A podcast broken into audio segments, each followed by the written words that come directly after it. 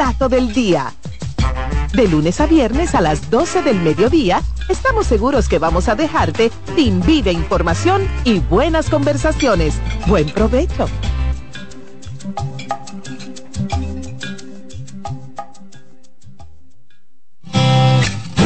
Con mucho más variedad. El periodista más versátil de la Radio Nacional. Reyes con mucho más variedad que hay que oír. Todos los segmentos, informaciones y premios que solo él te brinda con alegría. Reyes con mucho más variedad. El programa que lo tiene todo. Oh. Reyes Guzmán con mucho más variedad a las 2 por CDN Radio. Lo que hay que oír. CDN Radio tiene el espacio más transparente, plural y profesional de la Radio Nacional. Cada día, los comunicadores más informados analizan el acontecer nacional en La Expresión de la Tarde. Un equipo de periodistas comprometidos a informarte con verticalidad y veracidad. La Expresión de la Tarde, de lunes a viernes de 3 a 5 de la tarde por CDN Radio.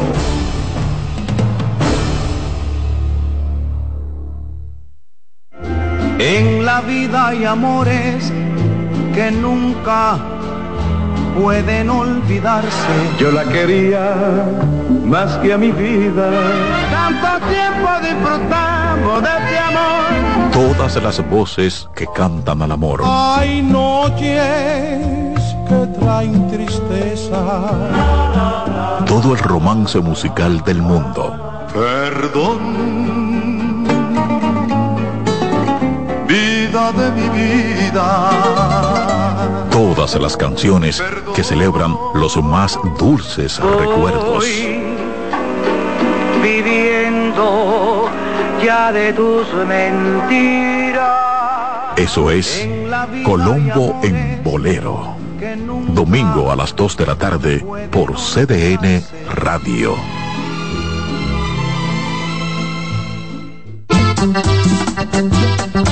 Todos los domingos de 3 a 5 de la tarde, mi cita es con ustedes a través de CDN Radio en La Peña y Trova con Claudio. Aquí estuvo la lluvia y preguntó por ti. Agenda Climática Radio. Con Jim Suriel y Miguel Campuzano. Junto a Jimmy Hensen, Nelly Cuello y Manuel Grullón. Analizan la actividad climática y los más recientes fenómenos meteorológicos ocurridos en República Dominicana y el mundo. Agenda Climática Radio.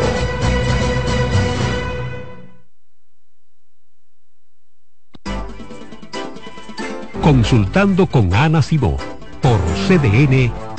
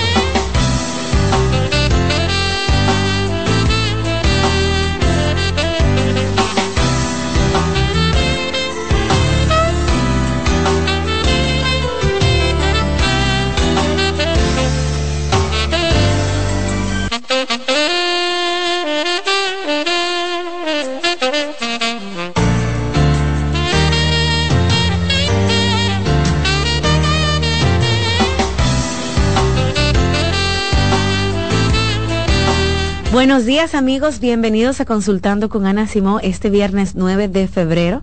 Son las 9 y 7 de la mañana. Gracias a todos como siempre cada mañana. Les agradezco por sintonizar Consultando con Ana Simó, que se transmite de lunes a viernes de 9 a 11 de la mañana por el canal 37. También se transmite por las emisoras de radio 92.5, nuestra casa de siempre, 89.7, 89.9 y en las redes sociales. La doctora Yamilet Cruz, nuestra ginecóloga, ya está con nosotros el día de hoy y vamos a hablar de las infecciones vaginales y uno que otro remedio natural. A eso hay que ponerle mucha atención. Doctora, ¿cómo está? ¿Cómo se siente? Buen día, muy bien, gracias bueno. papá Dios, con frito. Aquí esperando el cafecito estamos, Ay, sí, para calentarnos un ching. Atención a la doña de la cocina. El café, el café. bueno, doctora, infecciones vaginales y remedios naturales.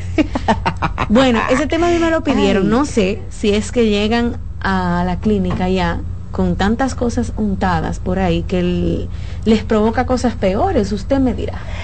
Mira qué es lo que pasa. Eh, hay ciertas cosas naturales que sí se puede usar en determinado momento bajo un esquema de tratamiento. Por ejemplo, si nosotros queremos cambiar el pH del agua, eh, y estamos en un tratamiento, le vamos, le podemos echar un poquito de vinagre blanco al agua para balancear un poquito ese pH porque el agua es muy, muy dura y cambiar un poquito, no es a lavarse. Okay. ¿Tú entiendes? Entonces, eh, hay veces, por ejemplo, que necesitamos hacer, que hay eh, eh, abscesos en región glútea o en región inguinal, etcétera, que uno puede usar ciertas cosas para lavar o para poner que pueden ser beneficiosas, pero siempre y cuando sea el médico que lo haga. Okay. ¿Por qué? Porque aquí tenemos, por ejemplo, la costumbre que, que tenemos siempre ovulito de sábila en el, en el freezer. Y cada vez que se pasa la menstruación, duramos dos o tres días poniendo ovulito de sábila. Doctor, ¿y cuál es el objetivo del famoso Mira qué es lo que pasa. Lo que pasa es, recordemos que la sangre es hierro y el hierro se oxida y huele un poquito fuerte. Y generalmente las latinas, porque eh, no solamente las dominicanas, las latinas sufrimos de ser extremadamente limpias. O sea, eh, todo tiene que oler bonito pero no necesariamente eh, lo que huele, o sea, lo que no huele, huele mal. Huele mal.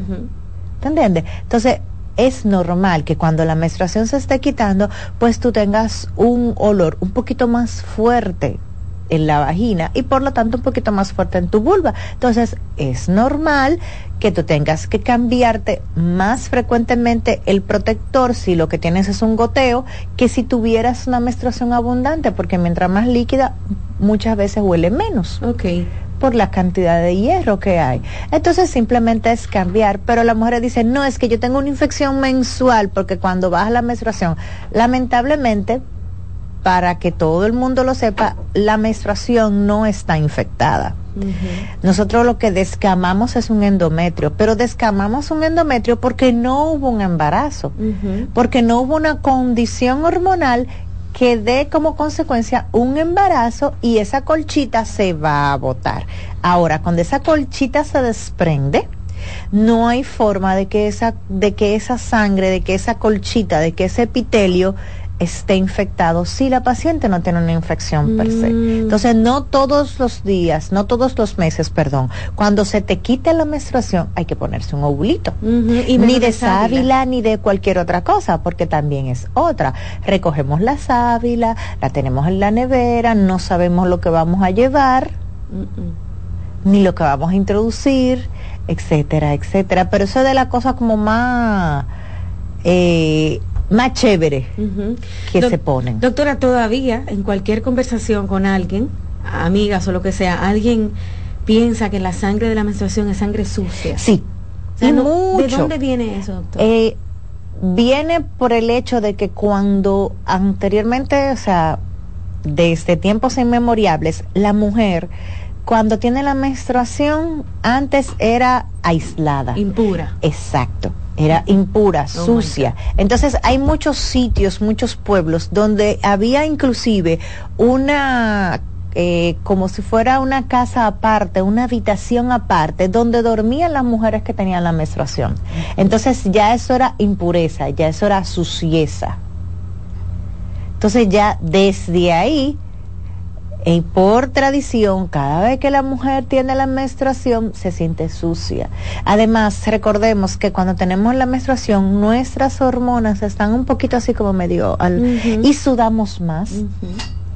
O sea, cambia Eh, nuestro... cambia nuestro cuerpo. el sudor. Exacto, cambia el sudor, tenemos más eh, grasa, más sebo en la piel, el, el cabello se nos pone muchas veces más grasoso en esa época. Entonces es una hiperproducción hormonal y al, al ver ese cambio de que antes tenía una piel muy tersa, ahora tengo espinilla porque tengo la menstruación, estoy más sudada, etcétera, o sea, ya me siento que estoy sucia o que estoy enferma. Entonces también es lo que me ha inculcado. Cuando yo tengo la menstruación no puedo hacer nada, no puedo lavar, no puedo moverme, no puedo ir a piscina, no puedo que sé qué, porque estoy sucia, porque tengo la menstruación, porque esto. O sea, hay muchas cosas que se pueden hacer que no tienen ningún tipo de contraindicación, pero culturalmente no las realizamos porque eso es lo que nos han inculcado. Entonces, aparte sí, de sí. eso, cuando se está quitando, tenemos el olor fuerte del hierro, entonces ya decimos mentalmente, ay, sí, es verdad, yo estoy sucia. Ujú. ¿Qué cosa? Y hay gente que te dice, mire doctora, cuando yo tengo la menstruación a mí no me gusta ni siquiera sentarme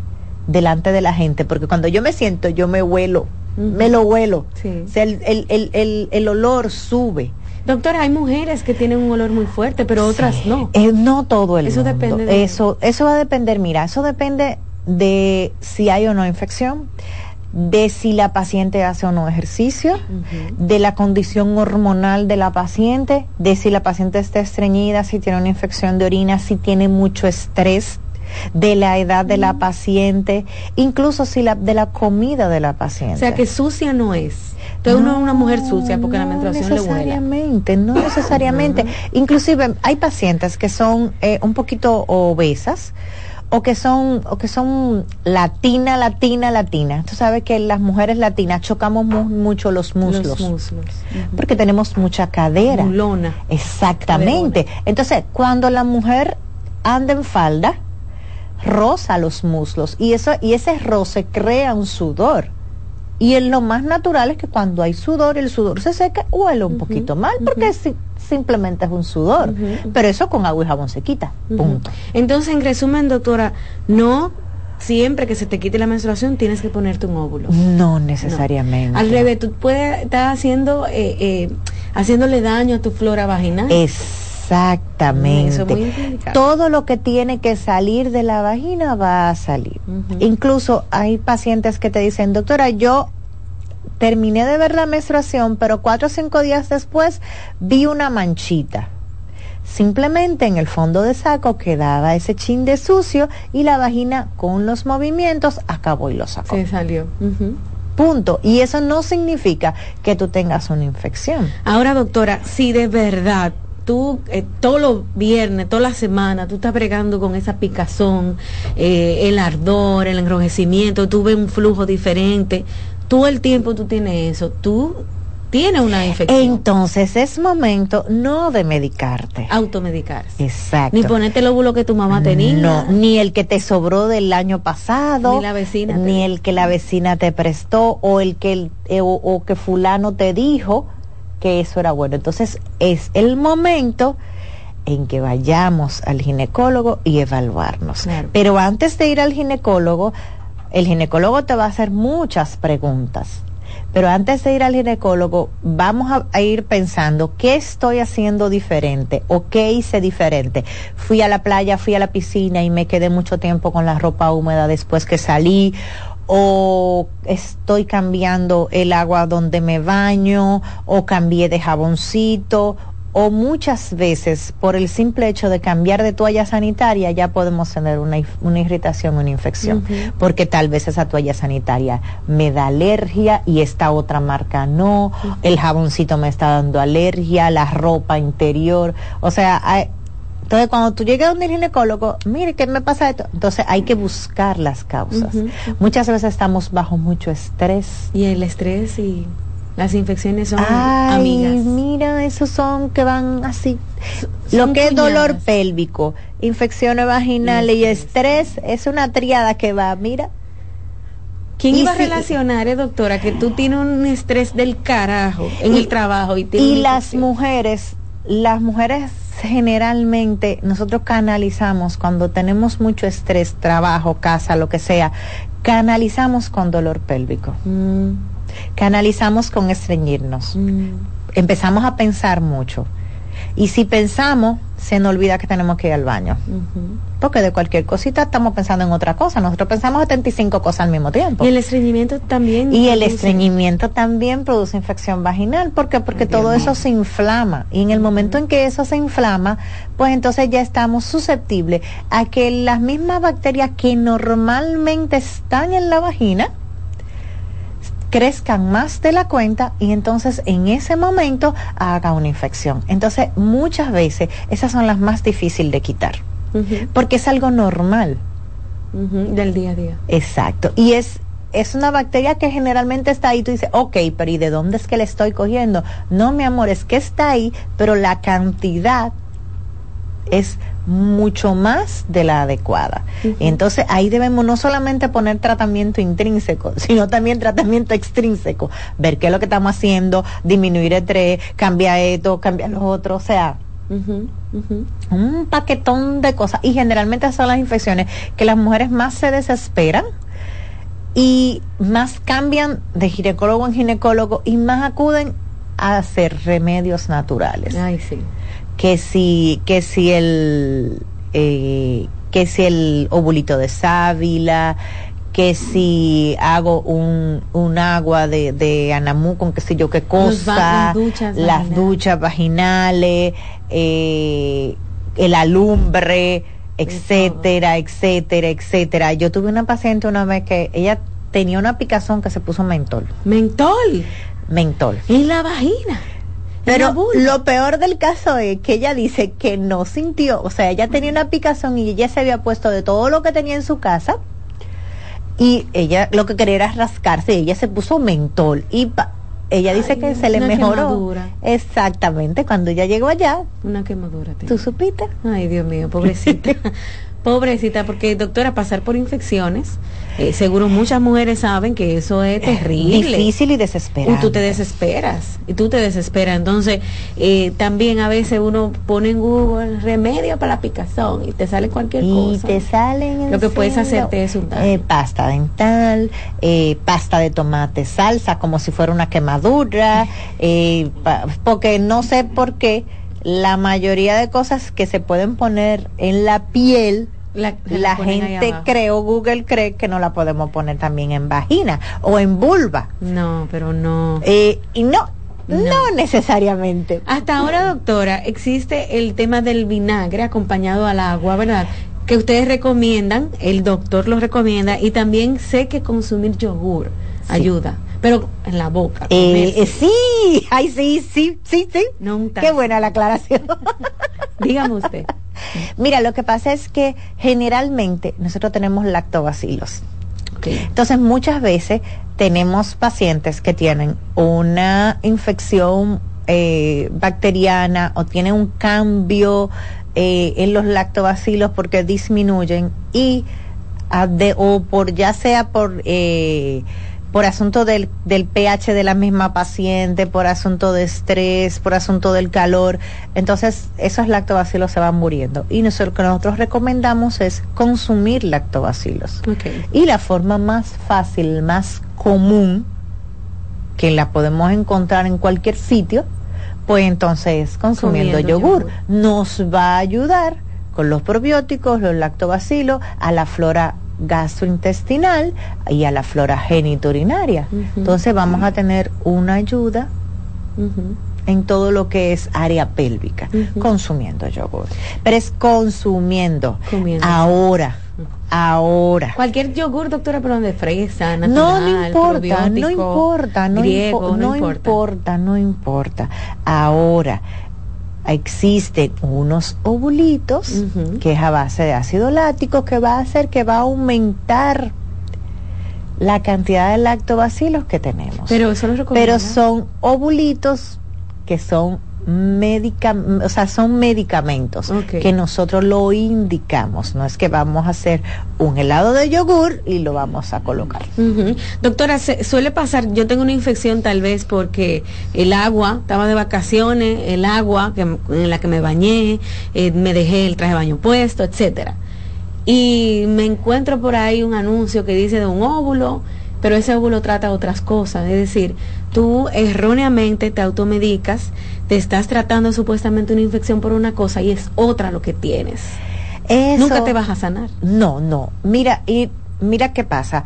Eh, la gente cree que óvulo es todo y tiene un solo eh, un solo tipo de antibiótico y no. Entonces, así como tenemos diferentes infecciones, tenemos diferentes tipos de óvulo primero. Y segundo, hay infecciones que, vaginales que no necesariamente hay que dar óvulos, sino que hay que dar un antibiótico sistémico.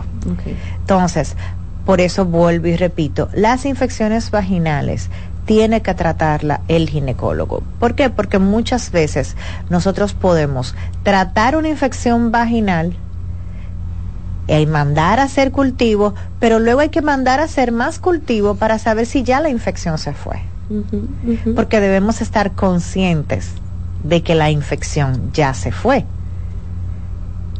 O muchas veces, por ejemplo, pacientes con hipotiroidismo, pacientes con hiperglicemia, pacientes con problemas eh, de prolactina, pacientes con problemas de ovario poliquístico, pacientes con obesidad, hiperinsulinemia. Eh, esos pacientes hacen muchas infecciones vaginales cuando están eh, en, en época de crisis de su enfermedad sistémica. claro. Y muchas veces, la, exactamente. Entonces, muchas veces, una de las primeras manifestaciones de, por ejemplo, de una paciente que le va a subir el azúcar antes de que la paciente sienta cualquier otra cosa sistémica, es una infección vaginal. Increíble, doctor. Como tu cuerpo te avisa. Entonces, muchas veces hay pacientes que tampoco están medicados y que tú haces cultivo y haces cultivo y la paciente vuelve y se reinfecta, vuelve y se reinfecta. Y cuando tú entonces buscas de manera sistémica ver lo que está pasando, es porque también tenemos otra enfermedad. Ok. Entonces, no necesariamente una infección, una vaginitis es simplemente una vaginitis, puede ser una enfermedad sistémica que te esté avisando, mira, eh, te estoy tocando la puerta y no me está haciendo caso. Que viene por ahí. ¿Te entiendes? Entonces, eh, por eso es que siempre, siempre, siempre, siempre hay que acudir al ginecólogo. Cuando tú tengas esa picazón, ese flujo que te cambia, el ardor, dolor pélvico, al ginecólogo. Al ginecólogo. Doctora, usted sabe que viene San Valentín. Ay, el miércoles. Sí. Y nosotros inventamos mucho, porque uno quiere ponerse un panticito sexy, qué sé yo, una lencería. Yo sé que hay gente que se echa perfume ahí abajo, doctora. Ok, lo del panticito sexy y todo eso, bien bonito. Bien. Por esa noche. no, y lo puedo usar varias veces, porque eso ahí por una noche, ¿no? O sea, podemos verla. Sexy. ¿Verdad? Pero no perfume. No perfume, doctora. No perfume. no olores a rosa. Mire, doctora, la primera no olor a gardenia. La primera vez que mi hermano me llevó a una discoteca, me acuerdo, que fue de aquel lado, de la de, de en la zona oriental, me parece. No, no ah, en la Venezuela, sí. Este, yo fui al baño. y yo vi una mujer, mientras yo estaba haciendo pipí, yo vi una mujer entre la, eh, las puertas, como subió la pata al, al lavamanos. Por si acaso. Y se vació un perfume. Yo me quedé impactada. Yo, ¿qué? Se vació un perfume en la vagina, doctora. Pero tú te imaginas cuando tú vas, o sea, este, ¿verdad? En una discoteca o en cualquier sitio, con el calor que hace en este país, tú rozando esos muslos, eso que generalmente no huele a rosa y que tiene su olor característico, tú, sudas, le estás agregando un olor y después tú le pones un perfume. Mire, Una bomba de tiempo. Va a tener que bañarse antes de cualquier cosa. Doctor, y entonces si no te gusta el olor de tu vagina y tú sabes que el miércoles hay mambo y te van a hacer sexo oral, que si yo qué, ¿qué tú haces si no te gusta el olor de tu vagina? Porque yo sé que hay desodorantes también. Ay, eh, bueno, mira, De- eso, opinión, eso es muy personal. Ok. Hay escuelas que están a favor de los desodorantes vaginales y generalmente en sitios donde, donde hace mucho frío, en Europa del Norte y esos sitios así, la gente no se baña a diario. Y por lo tanto, la gente usa wipes y se usa y usa los desodorantes vulvares. Oye, ¿cómo te? ¿Por qué? Porque es una forma de ellos higienizarse. Porque en muchos sitios no hay eh, las condiciones para bañarse todos los días, porque el agua, el agua eh, dulce escasea o porque hace mucho frío y no es su costumbre. Pero eh, en, en, en la escuela latina no es recomendable los el desodorantes. desodorante. No. No tanto. Ahora, ahora. Lo que sí es recomendable que si a ti no te gusta el olor o tú sentiste que el olor cambió, vamos al ginecólogo a ver qué cambió. Ok. Puede ser simplemente que como tú, no, no siempre nosotros somos los mismos, no siempre estamos en la misma eh, nivel hormonal y nuestro cuerpo hace ciertos cambios y ciertas variaciones. Y si un olor de un jabón te sienta bien en un momento, en otro momento, años después, te, así como te cambia de fecha la menstruación, te puede sentar mal y hay que cambiarte el jaboncito para lavarte, el jabón íntimo, simplemente. Ahora, hay muchas mujeres que no es que su vagina huela feo, es que simplemente no le gusta el olor de la vagina. Huele a vagina. Exacto, y ya para ellas es un tabú. Sí. porque déjame decirte que yo no he oído En conversaciones eh, masculinas un hombre que diga que a la mujer la vagina la vagina de la mujer huele fea. O sea, el olor a vagina huele feo. Incluso eso es parte de lo que la gente le dice la feromona y esas cosas.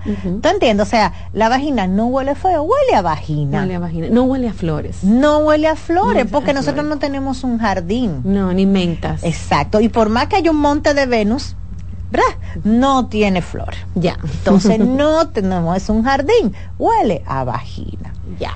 Entonces muchas veces tenemos el, la concepción de que nuestra vagina huele feo, pero en realidad no huele feo, Sí. simplemente huele a vagina. Eso tiene mucho que ver también, doctora, como uno Un tema creció, cultural. ¿verdad?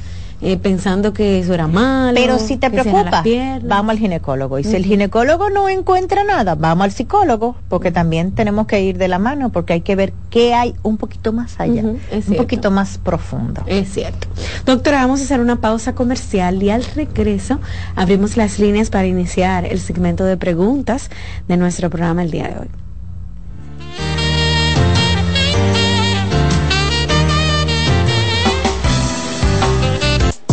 Estás escuchando Consultando con Ana Simón. Estás en sintonía con CDN Radio.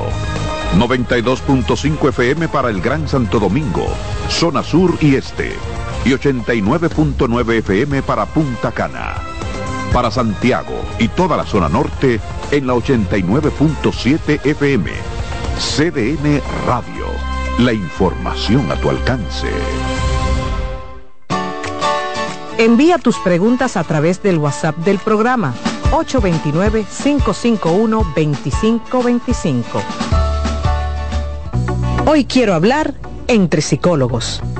Hola, te habla Loren Isa, directora de la sede Infanto Juvenil del Centro Vida y Familia Ana Simón.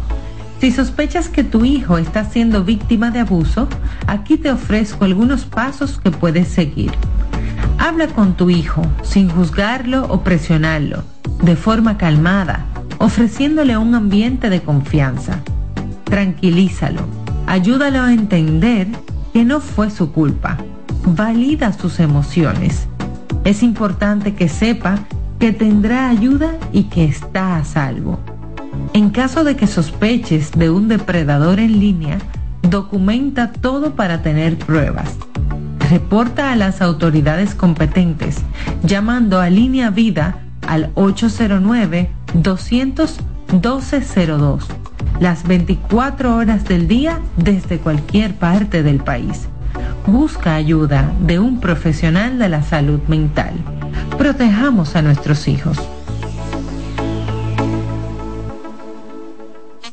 Polish abre nueva sucursal en San Isidro.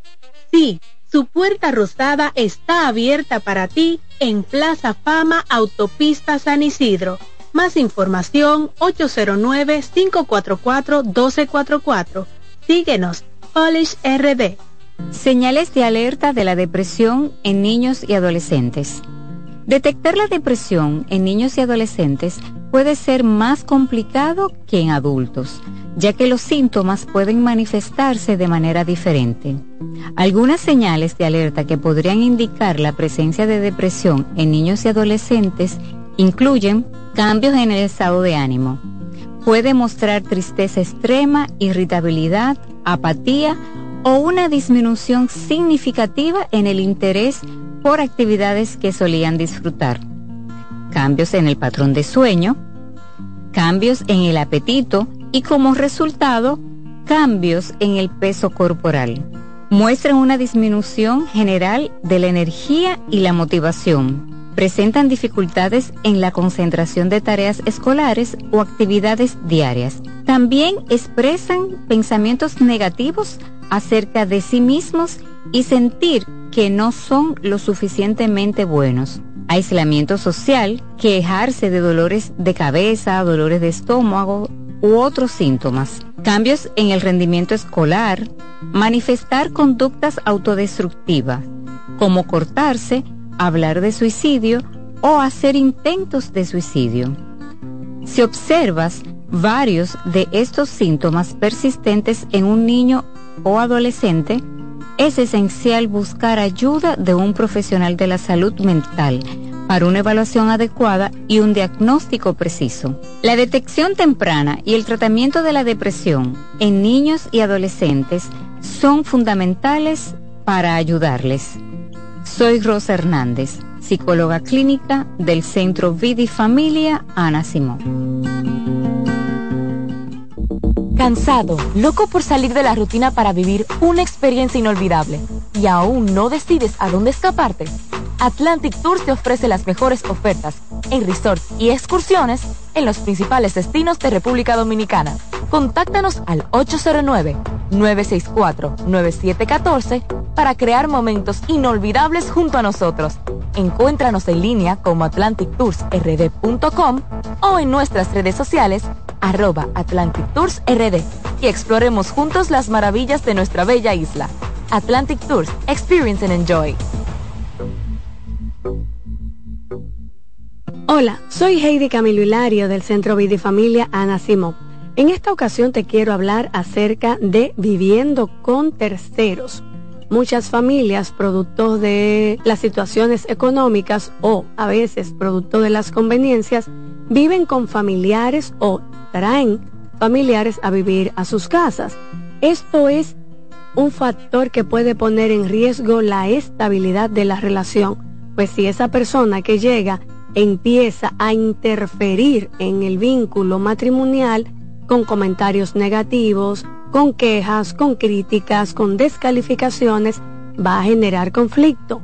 La diada, es decir, la relación es de dos, nadie más puede intervenir que viva alguien en tu casa no significa que sea parte de tu relación de pareja. Los abrazos para los niños son como el agua para una planta. Les ayudan a crecer sanos y felices y dar sus mejores frutos. Está demostrado que el niño durante la etapa de crecimiento necesita abrazos. Las razones son que ese contacto físico amoroso estimula el nervio vago y provoca que descienda la tensión acumulada durante el día. El abrazo libera dopamina y oxitocina, que son las hormonas del placer. Además, reduce el nivel de cortisol asociado al estrés. Los adultos también necesitamos abrazos para estar sanos, pero hay una serie de carencias que normalizamos y generan en los adultos adicciones, como el tabaquismo. La pregunta es, ¿cuántos padres, madres o abuelos les dan a sus niños los abrazos que necesitan? Ante la duda, te damos las respuestas. Nunca son demasiados. Abrázalos. La terapia del habla y lenguaje va dirigida a todas las personas, desde recién nacidos a adultos mayores, que presenten alguna discapacidad comunicativa. El terapeuta del habla interviene en afectaciones del lenguaje, articulación, deglución, alteraciones de la voz, malos hábitos orales, entre otros. Thank you.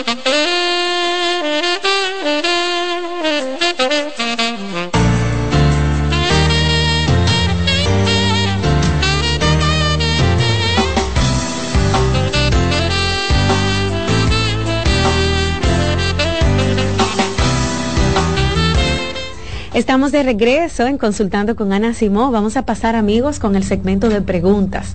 Aprovechen que nuestra querida doctora Yamilet pues sacó un espacio en su agenda de trabajo y cumple pues con orientarnos a todos que la doctora le dice una cosa por aquí, pero usted tiene que ir a la consulta, eso es muy importante. Guarden el número de la doctora Yamilet, la doctora acepta todos los seguros médicos y puede ayudarles, ¿verdad? Sobre todo en estos procesos si tiene alguna infección recurrente, que son muy difíciles. 849-633-4444.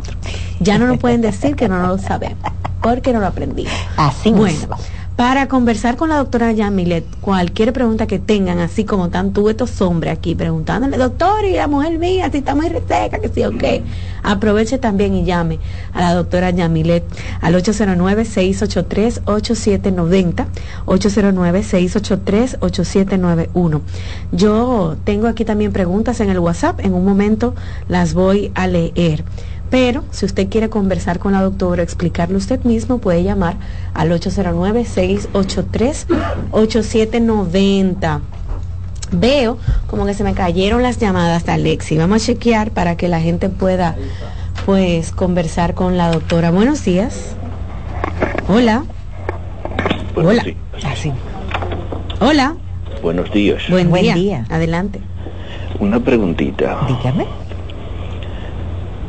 Ustedes decían ahorita que hay alguna mujer que no le gusta el olor de la vagina. Pero ¿qué pasa? A nosotros los hombres no comparamos esos olores con alguno otro. No lo comparan. No lo comparamos. O sea, tú conoces el olor de la vagina, tú no lo comparas con otra cosa. Exactamente. Entonces, hay otra cosa. Que nos gusta el olor y nos gusta el sabor. Eh, ¿Viste? Gracias. Eso está, eso está en nosotras, doctora. Eh, Viste que es más cultural y femenino. Encantado. El tigre está encantado y ella, y ella está mirando el techo y que, ¿y a qué? Y, estará oliendo bien. Yo no me puse perfume hace tres horas. Y que si yo que. Yo me bañé. Señor. le gusta a su mujer y punto. Sí, sí. ¿Viste? Ah, llamó un caballero y nos contó. Qué bueno, gracias por Me ayudó. Luz, buen día.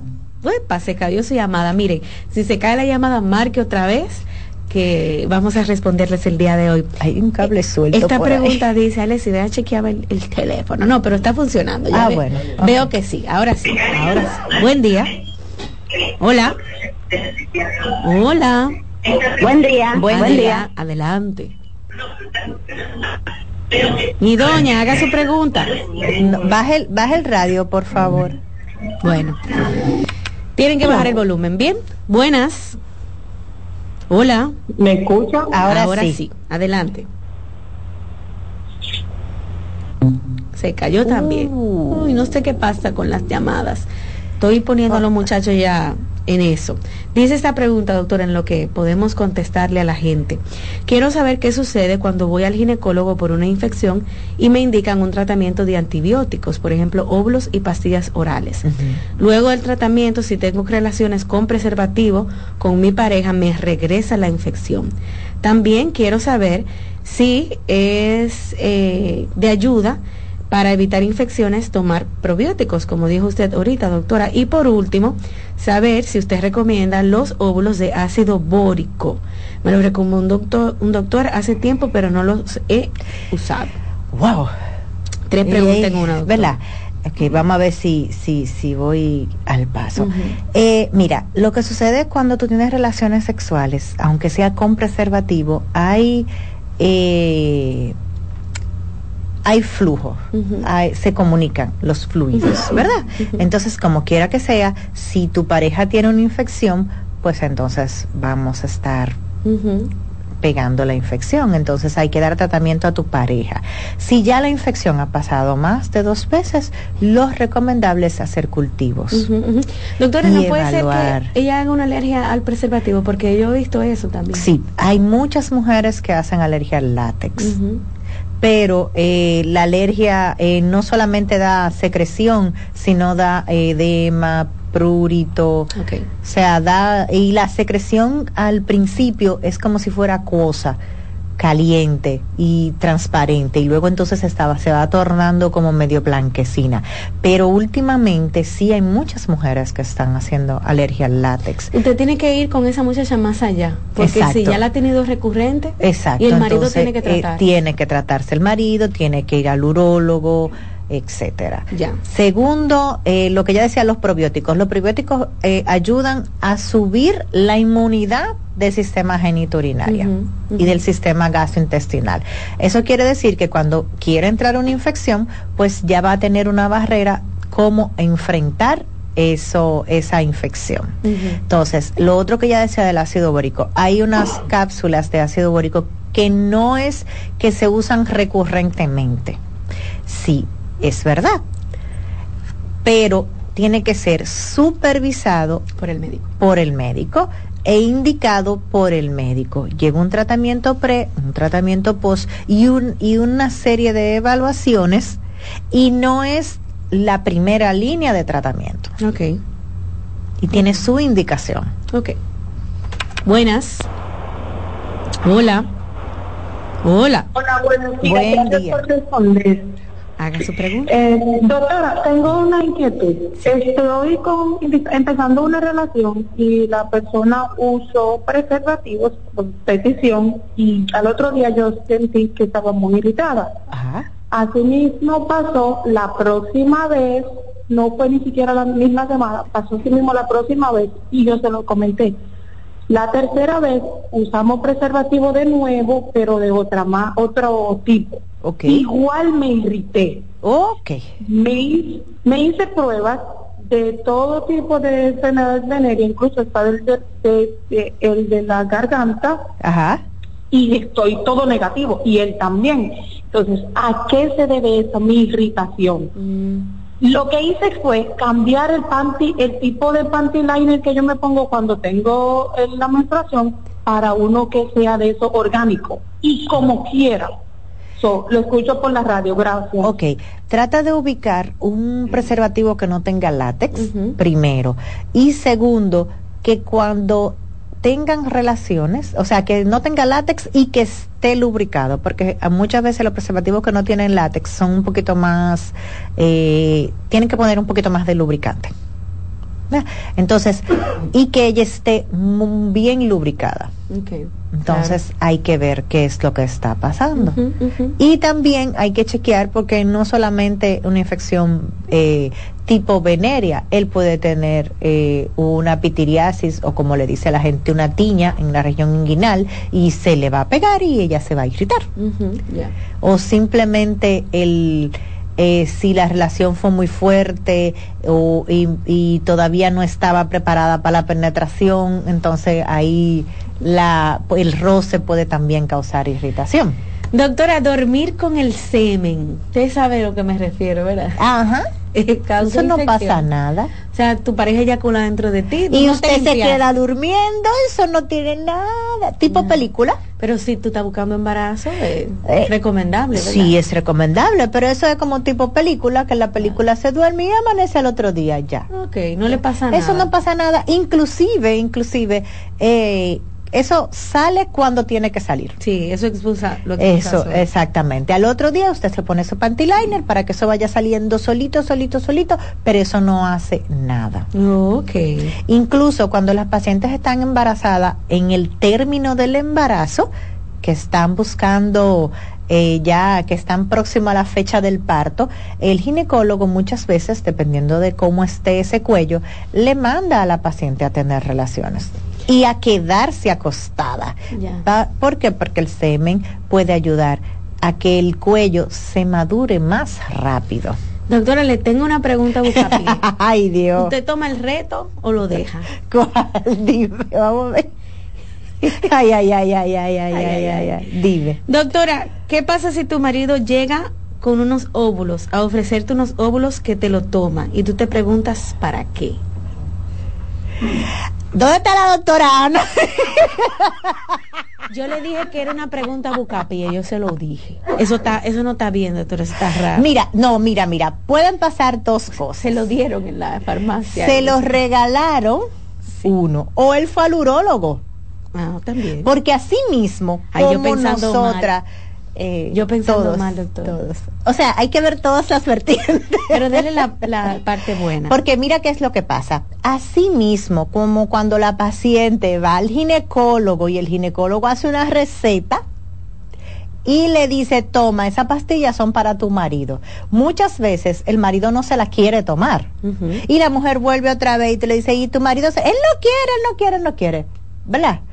El hombre puede haber sentido algo cuando hace pipí o en su parte cuando se está bañando, ve que el glande está un poquito más rosadito o que le pica o que le está saliendo puntico de sangre o lo que sea y va al médico y puede ir al urólogo. Y el urólogo puede, medi- puede decirle, mira, vamos a darte esto a ti en forma de cremita y tomado y a tu mujer te lo vamos a- se lo vamos a dar en óvulo. Yo pensando mal, doctora, pero tiene razón usted. ¿Y si, y si él fue al médico? Claro, claro. ujú. Pensemos y dejémoslo hasta ahí. Sí. Para lo otro, preguntémosle a Ana. Buenas. Hola. Buenas. Adelante. Buenas. Sí, yo quiero hacer una pregunta. Dígame. Eh, yo cuando cuando estaba embarazada, yo eh, me recetaron unos óvulos, clotrimazol. Entonces ya yo di a luz y me volvió la misma picazón y yo lo volví a usar, pero no me no me funcionan. Ok, doctora, el mismo óvulo, según la picazón que tiene, y ella dice que no le funciona. ¿Y se lo indicó el médico otra vez? Porque hay muchas cosas que dan picazón. Entonces es preferible que vaya al médico. claro. Porque una cosa, en cuando tú estás embarazada, eh, la gama de antibioterapia que uno tiene es muy escasa. Y los anti y la forma de tratamiento, los esquemas de tratamiento son muchas veces diferentes a una persona que no está embarazada y por lo tanto así mismo responden. Entonces, lo principal es ir al médico, no medicarse. Doctora, las infecciones durante el embarazo tienen que llevarse son muy peligrosas. con una lupa, ¿verdad? Exactamente, pero así como son de peligrosas, son de comunes. De común. Se estima que una mujer embarazada hace mensual una infección de orina y cada dos meses una infección de vagina. Ok. O sea, ¿por qué? Porque eso cambia. Se pone más turgente, más caliente, más abultadito, más húmedo. Tenemos el calor, el nivel hormonal y entonces lamentablemente eso es lo que lleva. Buenas. Hola. Hola. Hola. Adelante. Buenos días. Buen día. ¿Ese es el programa de la doctora Simo? Haga su pregunta, sí, ese es el programa. Sí, gracias. Eh, bendiciones para ti, Rocío, y para la doctora. Ay, gracias, Sí. igual. Sí, sí. Yo tengo 55 años y aún veo la menstruación. He visto los cambios que han habido en mí eh, a nivel el olor de la vagina, como ustedes comentaban ahorita, y muchas otras cosas más. Yo voy a mi ginecólogo, me hago mis estudios, me hago mi papá Nicolau y todo eso, pero me he encontrado tan accidental el que todavía a mi edad yo vea la menstruación. Eso me, me ha conllevado a que el hematócrito mío siempre se mantenga muy bajo, porque me da con mucho dolor, tengo que siempre tomar calmantes y me da también eh, muy abundante. Y yo me formé a los 13 años. Ok. Eh, el hecho de, de la edad que se haya formado no tiene nada que ver, pero a esa edad sí todavía puede tener la menstruación. Lo que es extraño es que sea abundante y con dolor, porque ya a esa edad el nivel hormonal debe estar mucho más bajito, entonces hay que ver un conteo hormonal, hay que hacer sonografía y hay que ver endometrio, o sea, biopsia de endometrio, etcétera, para ver qué está pasando, porque no, de, o sea, sí puede llegar, pero como dice ella, ya ella está viendo cambios perimenopáusicos. Entonces, en esos cambios perimenopáusicos también las pacientes pueden hacer hiperplasia de endometrio por el mismo asunto hormonal. Entonces, hay que ver qué es lo que está pasando para entonces ir regulando, porque no debe tener un sangrado abundante y mucho menos que baje un hematócrito. Claro, claro. Buenas. Hola. Hola. Está, pero no está. Buenas. Buen día. Adelante. Ay, se cayó su llamada de nuevo. Parece que ese número como que tiene problemas, ¿eh? Trata de marcar otra vez para ver si te da chance. Buen día. Hola. También se cayó esa llamada. Alexis, ¿qué pasa con las llamadas? Yo creo que es que la gente como que está, porque al final se, al, a se veces, oye como otra. A veces, doctora, cuando hay muchas llamadas se tumban entre sí. Ah, Como que ya, yo voy primero, tú vas después, pero. Qué chulo. Buenas. Hola. Hola. No. Adelante. Una pregunta. Eh, yo tengo una sobrina que se le había regalado una tablet, ¿verdad? Ajá. Y un celular. ¿Qué pasa? Que el celular yo lo tengo monitoreado desde mi celular. El de ella hacia el mío. Todo lo que ella ve me llega a mi, a mi, mi celular las notificaciones. Ok. Y yo estaba revisando que la niña estaba viendo video de porno. La niña tiene 11 años. Mm, Y entonces después cuando yo cojo el celular, la veo y chequeo el celular de ella y veo en su video y cuando veo su video, ella tiene un video de ella eh, sobándose su parte. Pero ¿qué pasa? Que cuando yo veo como tres videos de ella, pero ella lo tiene, ella lo había eliminado. Y tú sabes, cuando tú eliminas un video, él queda como si tú quieres recuperarlo, una, dos, tres, dos semanas, ahí está todavía el video. Y yo le, le preguntaba a la niña, mami, ¿qué fue, a qué fue que tú le enviaste ese video? Por favor, dime, yo no te voy a meter, no te voy a quitar, pero son es cosas para que ella me diga, son teorías. Yo no te voy a meter y te voy a quitar la tablet, por favor, dime. Y ella me dice, no, papi, porque ella me dice papi, porque soy su tío, soy el hermano se- segundo de su hermana. No, papi, eh, yo no soy temblando. Yo digo, mamá, ¿a quién tú le enviaste ese video? Desde ese momento, ella ha quedado tra- traumada con esa con esa con esa presión ¿qué yo puedo hacer eh? y mi hermana porque mi hermana no vive con el papá de ella mi, mi hermana es una, una una madre soltera Ella vive con su mamá. sí Ya. Eh, mira, es un tema bastante fuerte y delicado. Y lo más recomendable es que tú, que es que estás ayudando a criar a esa niña, y su mamá vayan primero a un terapeuta infantil. Sí. Mira, eh, eh, y el- luego la lleven a ella. Claro, en el, en el centro tenemos a Rosa Hernández, que es especialista en esa área, te puede ayudar muchísimo. Anota su nombre, Rosa Hernández. Tienes que llevarla a la niña, ¿eh? Eso es un tema muy, muy, Muy delicado. delicado. Lo que está pasando ahí es algo muy delicado. No podemos decir una cosa u otra porque no sabemos, pero... Trata de no conversarlo con más nadie. Sí, no, es un tema delicado, así que... que en privado llévala. ustedes tres, solamente. Sí, la terapeuta te va a dar las herramientas, va a hablar con la niña también, etcétera, pero eh, yo soy tú y hago la cita para mañana, para lo más pronto que se Mientras pueda. más rápido, mejor. Sí, sí, de verdad que sí. Y qué bueno que llame ese papá para que todos los padres, los tíos, estén atentos, Ros, eh, eh, doctora. Porque muchas Sí, veces si quien se da cuenta primero de ciertas cosas es un familiar externo, no el papá y la mamá.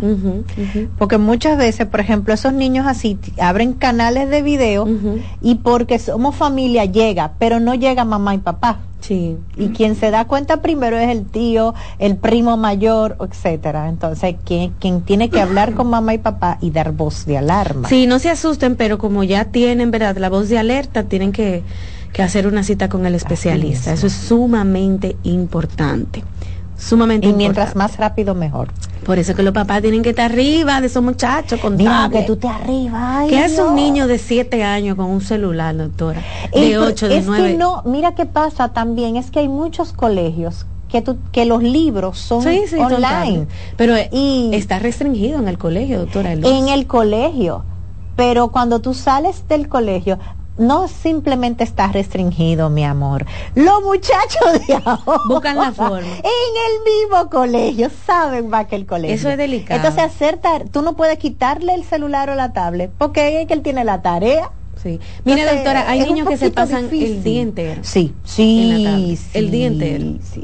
Es un tema que le voy a pedir a Rosa que trate también. De hecho, es un Rosa tema que hay que tratarlo como una semana entera. De hecho, mira, tú sabes qué, yo creo que Rosa viene la próxima semana. Voy a ver y le voy a pedir que hablemos de ese tema, de ese tema en las redes sociales. Qué bueno que llamó ese tío papá. Pero eh, de ahí podemos, la doctora tiene que sacar varios temas. sí, muchos temas hay ahí, Porque doctora.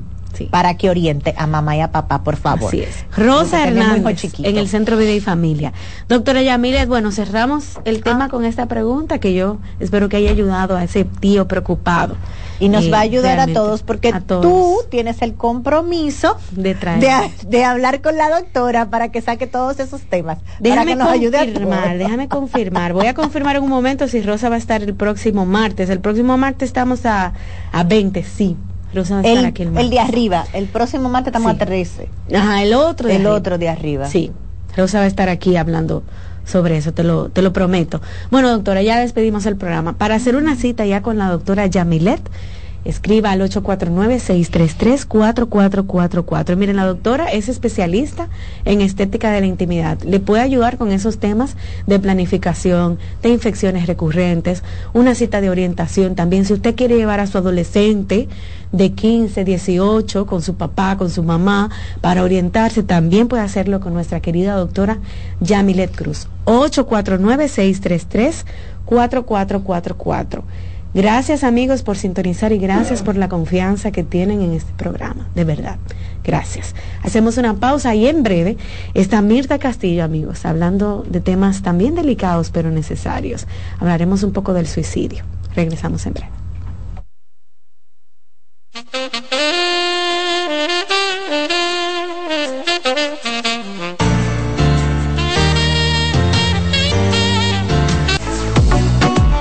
Sigue escuchando, consultando con Ana Simón.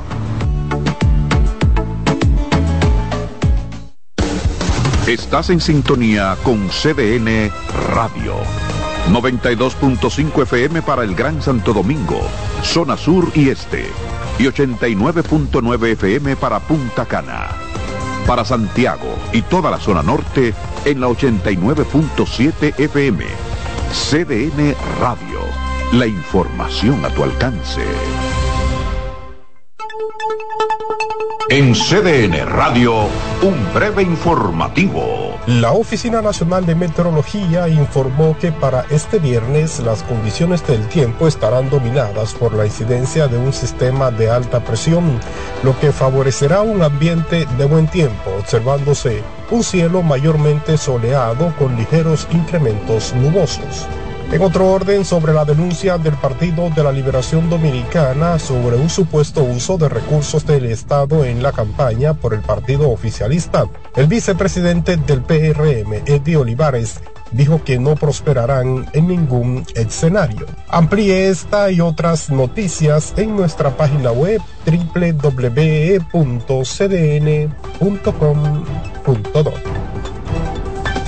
CDN Radio. Información a tu alcance.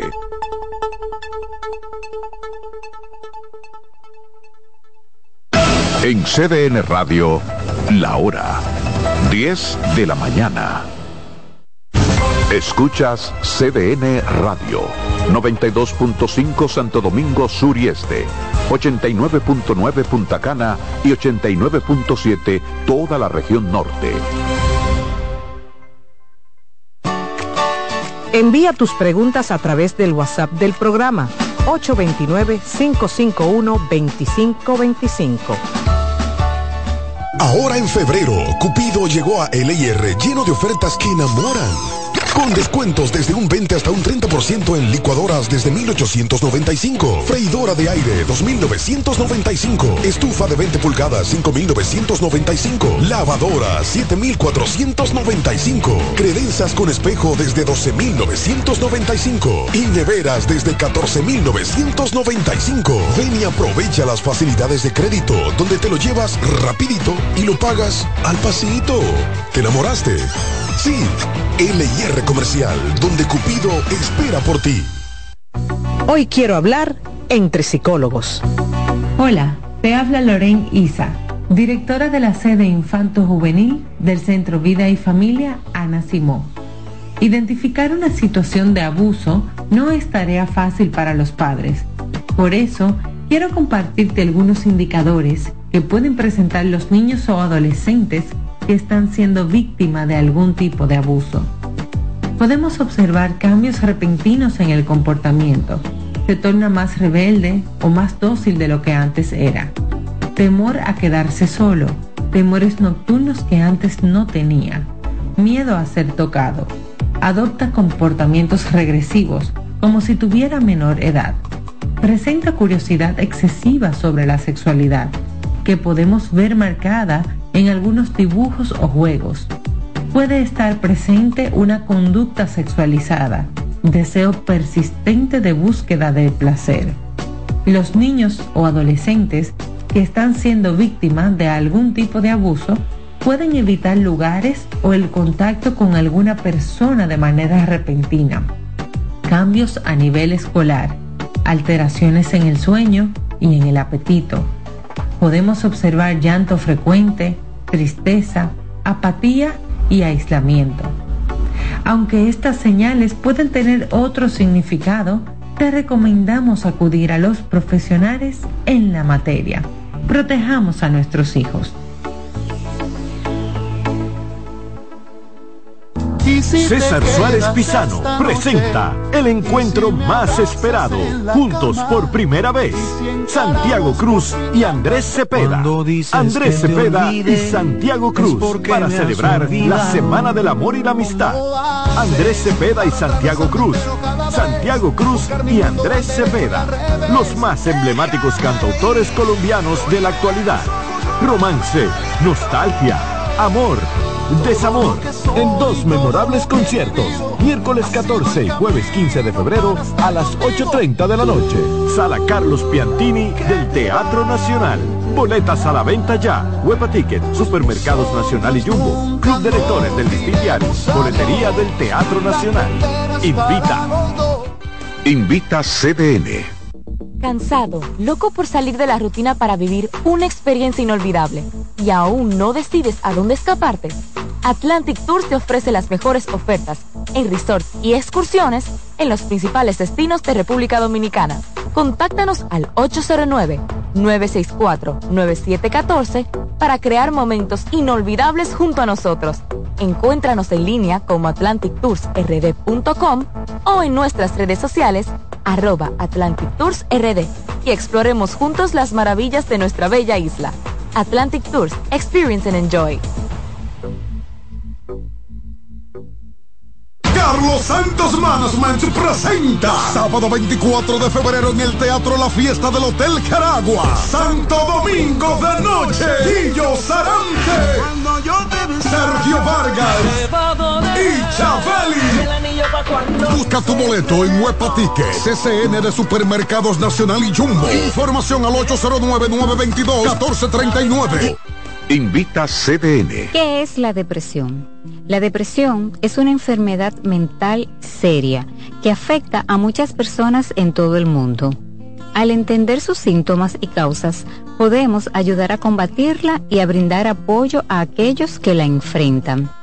Los síntomas de la depresión pueden variar de una persona a otra.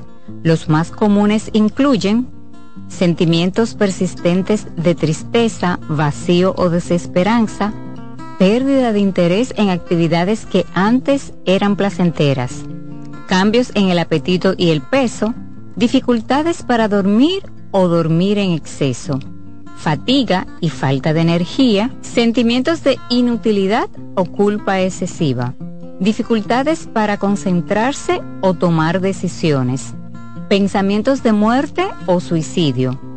Tu bienestar es importante y buscar apoyo emocional es un paso hacia una vida más equilibrada y saludable. Recuerda que no estás solo. Soy Rosa Hernández psicóloga clínica del Centro Vidi Familia Ana Simón. Estás en sintonía con CDN Radio. 92.5 FM para el Gran Santo Domingo, zona sur y este. Y 89.9 FM para Punta Cana. Para Santiago y toda la zona norte en la 89.7 FM. CDN Radio la información a tu alcance. ¿Llenarías tu casa de basura? ¿Continuarás cortando árboles? ¿Seguirás conduciendo en una ruta y una agenda mientras contaminas el ambiente? ¿Continuarás desperdiciando agua y energía eléctrica? Eres causante de daños al medio ambiente. Esperemos que no. Es responsabilidad de todos ser defensores del medio ambiente. Fundación Cuidemos el Planeta con Reyes Guzmán. En CDN 92.5, cápsulas de filósofos y locos. Guarda pampa mayo y harina para abril. El que guarda siempre tiene. Son solo algunas expresiones que motivan el ahorro. El saber popular conoce la importancia de ahorrar. Por fortuna, cada vez más personas se animan a mejorar su vida de esa manera. Para saber más, arroba de filósofos en Twitter, de filósofos y locos en Facebook por 92.5 y 89.7.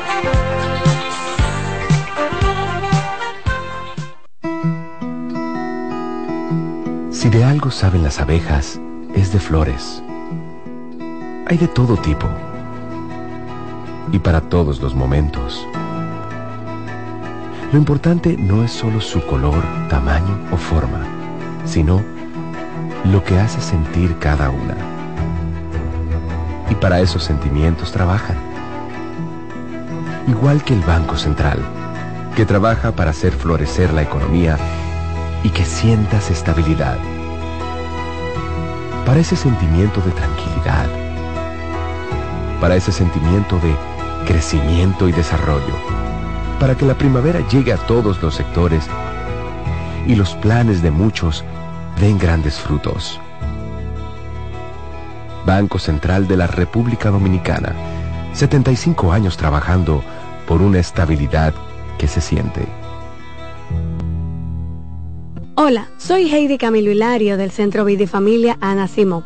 En esta ocasión te quiero hablar acerca de viviendo con terceros. Muchas familias, producto de las situaciones económicas o a veces producto de las conveniencias, viven con familiares o traen familiares a vivir a sus casas. Esto es un factor que puede poner en riesgo la estabilidad de la relación, pues si esa persona que llega empieza a interferir en el vínculo matrimonial con comentarios negativos, con quejas, con críticas, con descalificaciones, va a generar conflicto. La diada, es decir, la relación es de dos, Nadie más puede intervenir. Que viva alguien en tu casa no significa que sea parte de tu relación de pareja. Lotoloteca tiene dos nuevos ganadores y esta vez reciben cada uno 24 millones 353 mil 388 pesos. Estos ganadores del Lotoloteca hicieron sus jugadas el lunes 26 de junio en el ensanche Ercilia Pepín, municipio San Francisco de Macorís y en Atodamas, provincia San Cristóbal. Lotoloteca, el juego cambió a tu favor. ¿Te perdiste algún programa? Todo nuestro contenido está disponible en mi canal en YouTube. Ana Simón.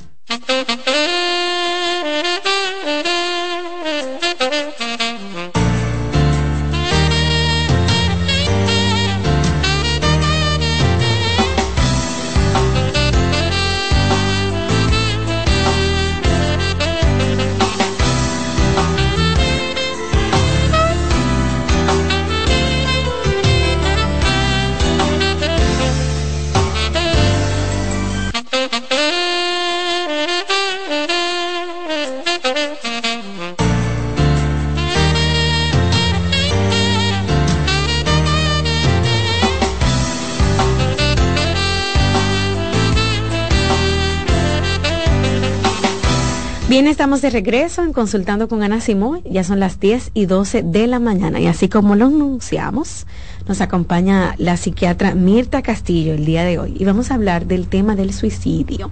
Es un tema delicado, yo lo sé, pero tenemos que hablarlo. Mirta, ¿cómo estás? Hola, encantada de, de estar nuevamente aquí en este espacio que siempre le, lo decimos a la población, que es para psicoeducar, aclarar dudas, inquietudes, llevar información más allá de lo que la gente busca a través de las redes sociales, de personas que quizás no tienen la experiencia o el conocimiento para abordar estos temas en salud mental.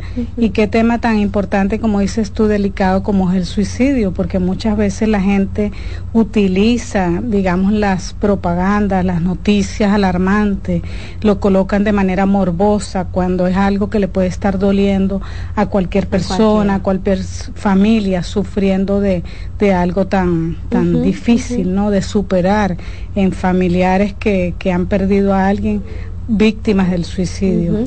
Y es como tú dices, Mirta, uno no sabe, porque tú ahora mismo puedes estar en la oficina y un compañero tuyo puede estar pensando en eso, un familiar tuyo, un sobrino tuyo lejano, un amigo tuyo, alguien puede estar pensando en que ya no quiere vivir, que necesariamente Mirta no, no lo dice, no lo anda diciendo, yo me voy a suicidar, no. Sí, no, no todo el mundo lo dice, pero sí hay señales, de, de alarma o de alerta que uno tiene que estar, mm, eh, digamos, eh, atentos a eso. Y cuando hablamos del suicidio tenemos que hablar de tres componentes importantes, lo relacionado al comportamiento conducta suicida que es el suicidio como tal, el suicidio consumado, el intento suicida y lo que se llama ideación suicida, que implica un poco lo que tú acabas de mencionar. El suicidio consumado, por supuesto, se considera todo acto autolesivo que la gente lo realiza con la intención de morir y pues logra su cometido. Lo que es el intento suicida, que muchas personas incluso hablan de, ah, no, ese es que está manipulando hay personas que realizan intentos suicidas con la precisamente con la intención de hacerse daño para morir y no lo logra, quizás porque los métodos que eligen no son tan efectivos o porque de alguna forma pretenden que alguien más los pueda salvar y, quizás ahí sí pudiéramos hablar de la manipulación. Y la ideación suicida incluye tanto esas ideas de muerte, que a veces la gente incluso las expresa a través de las redes sociales, los planes específicos, porque hay personas que ya van ejecutando, como dicen los abogados, con premeditación y alevosía, planifican la forma en que se van a matar, hay personas que incluso compran que si venenos para esos, esos venenos que utilizan para matar ratas también o de otro tipo de sustancias. Lo planifican. Lo planifican. Y muchos también a través de los textos, a través de las redes sociales, colocan en un caso, en una oportunidad, me tocó una adolescente que ella previamente había colocado en su Facebook, abuela, pronto estaré contigo. Tú sabes, hasta líneas sencillas, expresiones que la gente quizás no le toma eh, mucho cuidado, no lo toma en cuenta, detrás de eso puede haber un intento suicida. Sabes, Mirta, empezaste con el tema de aquel suicidio consumado, ya lamentablemente pasó. Luego pasaste con aquel que lo ha intentado varias veces ya, que tenemos en la familia tal vez un caso de un tío, un hermano, un amigo que se ha intentado suicidar y el de la idea suicida. Pero también el de la idea suicida es muy delicado porque incluso puede ser silenciosa, lo dijiste.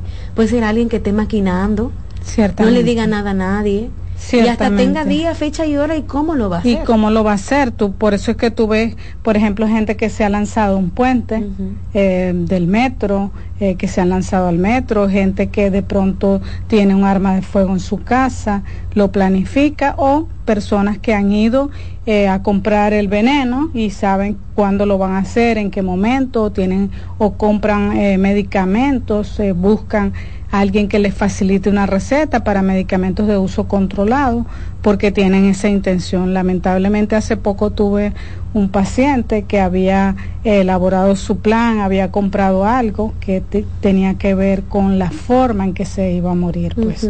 y, y, es muy muy triste pues ver ese tipo de situaciones. ¿Cómo abordamos, Mirta, a aquel amigo que ha intentado suicidarse? ¿O cómo abordamos también esa familia que sufrió un suicidio o la sospecha que tú tengas de alguien que se está despidiendo y subiendo fotos en las redes sociales como con una despedida y eso te, llama la atención, ¿cómo tú le dices, mira, yo te quiero ayudar, vamos al psicólogo, eh, vamos a llamarte gente, alguien que te escuche, ¿cómo uno aborda bueno, eso? Fíjate que eh, los intentos suicidas que no han logrado consumarse, eh, eso ya se considera una emergencia psiquiátrica y es un criterio para hospitalizar a un paciente que ha tenido un intento suicida. Cualquiera que nos esté escuchando a través de la radio lo puede tomar como eso. Se considera una urgencia psiquiátrica, es de hospitalización. Cuando la gente lo ha intentado, pero por ejemplo con sustancias, la primera emergencia, por supuesto, es médica. ¿Por qué? Porque tienen que ir a clínicas, hospitales, donde les realizan lavados gástricos, dependiendo del tipo de sustancia, le incluyen sueros, algunos tienen que terminar en terapia intensiva y luego piden una interconsulta con el psiquiatra. ¿Por qué? Porque en el primer momento lo que hay que resolver la urgencia médica, que no tenga lesiones en el esófago, que no tenga heridas graves, que haya necesidad de, de curar, etcétera. Entonces, eso pasa con lo de los intentos que ya han generado secundariamente otro tipo de lesiones. Cuando la persona, como tú dices, lo ha expresado, se lo ha manifestado algún familiar o incluso esa gente que dice, no, es que se está automutilando para llamar la atención, igual hay que hacer la intervención. Lo que pasa es que no todo el mundo está preparado para cómo abordar a estas personas y probablemente lo que puede hacer en ese momento es la atenta escucha, lo que nosotros le llamamos. ¿Y qué estás pensando? ¿Qué, ¿Qué crees tú? ¿Qué te llevó a eso? De una forma muy pacífica, sin atacar a la persona. Porque recuerda que muchos de estos actos suicidas también involucran eh, comportamientos impulsivos. Entonces, si tú te ves atacado, la mayoría de la gente o el ser humano cuando se siente atacado contraataca y a veces toma conductas impulsivas. Entonces, como dice, puede ser el, peor el remedio que la enfermedad. Tú estás tratando de ayudar a alguien y, y la forma que lo en que lo estás ayudando no es la adecuada e impulsas más a la persona a cometer el acto suicida. Una vez que tú abordas a través de una atenta escucha, tienes que necesariamente buscar mecanismos adicionales, como buscar ayuda psiquiátrica, un terapeuta, un acompañamiento. Y aquí utilizamos una figura que hemos estado hablando frecuentemente, que es el llamado aliado terapéutico. El aliado terapéutico puede ser la pareja, un papá, la mamá, un hermano, algún familiar, algún amigo que tenga cierto poder sobre esta persona que ha intentado suicidarse para que nos sirva de puente y pueda eh, empezar una terapia lo más pronto posible. Sabes, Mirta, en, temas de medios, eh, cuando existe un suicidio, eh, no, no es que se maneja de acuerdo a, a un protocolo, a veces... de hecho, dar la información puede causar muchísimo daño, de que fulanito se suicidó de tal manera. Hay que saber cómo manejarlo. Pero te hago la pregunta porque siempre que hay un suicidio publicado en redes sociales, en periódicos, se habla de depresión. Siempre se relaciona con la depresión. Yo quiero que tú me digas si todo aquel que intentó quitarse la vida, que se la quitó, era porque estaba depresivo únicamente. Mira, y qué bueno que tú haces esa pregunta, Rocío, porque la mayoría de la gente tiende a pensar que el que se suicida es solo el depresivo. En las estadísticas a nivel mundial, el suicidio forma parte de la primera causa de muertes por suicidio, pero no es la única porque por ejemplo, personas con cuadros psicóticos, en especial por ejemplo los esquizofrénicos, si tiene por ejemplo eh, ideas delirantes o alucinaciones auditivas, escuchan voces que te dicen mátate, mátate, mátate, la persona como no tiene un juicio de la realidad, como debería de tenerlo en ese momento en que está con una alucinación auditiva, una voz de mandato que dice mátate, la persona puede cometer suicidio y es un paciente esquizofrénico. Claro, salve eh, la, digamos, la aclaración que muchos esquizofrénicos también pueden deprimirse, pero esas voces mandatorias puede pasarle. Las personas, por ejemplo, eh, con trastornos de personalidad, tipo trastornos de personalidad borderline, los, eh, las personalidades antisociales también. ¿Por qué? porque tienen el componente impulsivo. Y hay muchas personas que pueden cometer suicidio por impulsividad Mm. y no necesariamente porque estaban depresivas. E incluso hay personas que, por ejemplo, cuando estos famosos retos que salen a través de las redes eh, ponen en riesgo su vida, son personas con una, con una personalidad temeraria, que no les importa nada, que todo lo arriesgan, y si de pronto se lanza de un puente, se suicidaron, en- o- obedeciendo a un reto específico. Personas con eh, problemas de alcoholismo, dependencia de drogas también, porque la conducta lo puede llevar a cometer un acto de suicidio. Personas que han sido eh, víctimas de abuso, abuso sexual específicamente, eh, o traumas muy grandes, personas que, y esto se ha, mm, ha debatido mucho últimamente en la parte ética, eh, con enfermedades médicas que tienen cuadros muy dolorosos. Ahí tenemos el, el famoso caso del actor Robin Williams, que tenía una enfermedad neurodegenerativa, estaba sufriendo mucho y pues cometió un, cometió un acto de suicidio. Hay veces, ah, en ocasiones hay enfermedades muy incapacitantes, muy dolorosas y la gente está pidiendo, y en muchas partes lo vamos viendo por las redes, que solicitan la eutanasia, que no está permitida en todos los países, porque la persona tiene una condición médica tan difícil que dicen, ¿para qué yo vivir así, sufriendo tanto? Este, esto no es vida para mí. Entonces quieren optar por el suicidio.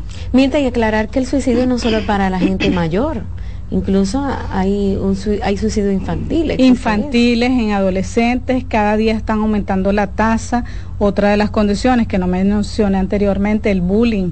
El bullying ha cobrado muchas víctimas a nivel mundial, el acoso escolar que muchos eh, padres tristemente han tenido que ver eh, la muerte de sus hijos de 12, 14 años, 16 años, porque han sido víctimas del acoso familiar. Y aquí está la parte de todas las cosas que se pueden hacer, desde estar pendiente de la educación de tus hijos, no limitarla a la educación de los maestros, sino vigilar, eh, preguntarle a tu hijo si ha- están siendo víctimas de algún acoso, de algún hostigamiento, bullying, y co- cuáles son las estrategias que tú le das a tu hijo para que pueda enfrentarse a ese acoso escolar. Eh, es un tema, Mirta, bastante delicado. ¿Quién sabe quién nos está escuchando, verdad? Claro. Y, y le ayuda a este tipo de programas porque también muchas veces se maneja como tabú en las familias. Un tema Sí. tabú ha existido ya. eh, alguna hija tuya, alguien que se tomó Sí. un frasco de pastillas. Sí, y le- les resulta Sí. tabú, sienten vergüenza de decir que su papá, su mamá eh, eh, cometió suicidio. En una ocasión me tocó una pareja que el, digamos, el esposo me decía, mire doctora, yo no sé si ella se lo va a contar, pero resulta que este su papá por celos de la mamá con un vecino eh, la mató a ella y luego se mató él. Entonces, eh, imagínate un cuadro como eso, como una persona lidia eh, socialmente con la pareja, con sus afectos eh, cercanos, aparte del dolor, la vergüenza que eso conlleva. Claro, claro. Y como se maneja tan a veces tan oscuro, es mayor riesgo para la persona Sí, que también Rocío, recuerda tú que estás en estos medios, la noticia que se maneja con mucho morbo, el sensacionalismo a través de, de las redes, de los medios, eh, los comunicadores sociales que tienen que cuidarse, aplicar la ética. Fíjate tú que no todos aplican la ética porque lo llamativo, lo escandaloso, este vende más entonces no piensan en el dolor de las personas, sino que la noticia que llame la atención y que venda más en los medios, entonces no se toma esos cuidados. En una ocasión me tocó también ver un caso de alguien que decía que a su hijo se lo mataron, que ya en este caso era un homicidio, se lo pusieron en la puerta de la casa eh, de, de la mamá estaba desnudo, llegó la prensa y todo el mundo quería tomarle fotos al, cadáver de la persona. Y la señora en medio de su dolor gritaba, no tomen fotos a mi hijo, déjenme cubrirlo. Porque, o sea, se está recibiendo un dolor doble, el impacto de la noticia, el dolor que estás recibiendo y encima tener que lidiar con el morbo de lo que está aconteciendo. Claro, Mita. Es un tema bastante delicado, pero nosotros aquí tenemos el compromiso de hablarlo. ¿Qué se le puede decir, Mirta, a una persona o tú misma que eres psiquiatra, que trabajas estos temas, ¿qué se puede decir a una persona que ha pensado en quitarse la vida o lo ha intentado a nivel, por ejemplo, terapéutico o de buscar ayuda? ¿Qué opciones se tienen? Eh, uno tiene que primero empezar, como dice, como, como un sabueso, como un detective, escudriñar en esa mente para ver las motivaciones, las causas que llevan a la persona en considerar el suicidio y para poder, porque cada forma de abordaje eh, va dependiendo de la causa o las causas, porque puede haber más de una causa, para nosotros poder trabajar con esas cogniciones, con esos pensamientos y desmontar quizás ideas equivocadas, porque a veces incluso las personas dentro de esas eh, cogniciones o esos pensamientos porque se sienten una carga, porque son inútiles. Hay personas que, por ejemplo, han cometido suicidio y eso se ha visto en las redes también. Eh, personas que de pronto tenían una estabilidad económica buena, hicieron una inversión en negocios y de pronto agarraron un arma y, y se mataron. Entonces, muchas personas cuando están lidiando con estos aspectos que tienen que ver con la economía, también tienen que hablarlo. ¿Por qué? Porque hay otras opciones. Entonces, parte de nuestro trabajo es evaluar las motivaciones para poder saber qué es lo que tú le vas a ofertar. O sea, si no tienes esto, ¿qué pudieras hacer? ¿Cuáles son las distintas salidas alternativas? Y no buscar la salida del suicidio como que el fin de sus males, habiendo otras alternativas. Excelente, Mita. Vamos a hacer una pausa comercial. Al regreso continuamos conversando con la psiquiatra el día de hoy. Recuerden que este programa queda disponible en las redes sociales para que lo escuche junto a algún compañero o se lo envíe también. Una pausa breve y continuamos con más.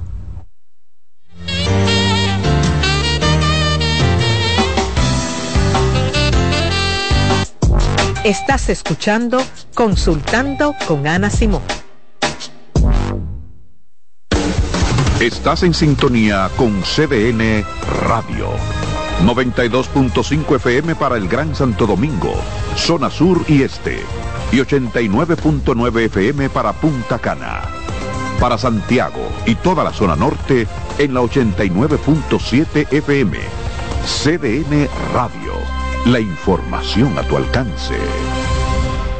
¿Qué hacer si un familiar te dice que tienes deseos de morirse? Si un familiar te confía que tiene deseos de morirse, es crucial tomarlo en serio y brindarle apoyo inmediato.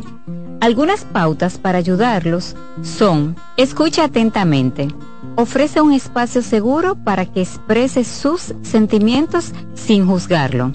Sé compasivo y empático, demuestra que te preocupas por ella y que estás ahí para apoyarla. No minimices sus sentimientos.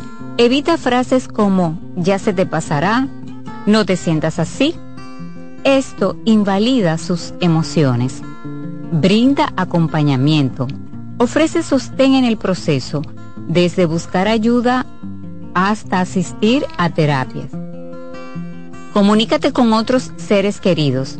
Informa a otros miembros de la familia o amigos cercanos para que también puedan brindar apoyo.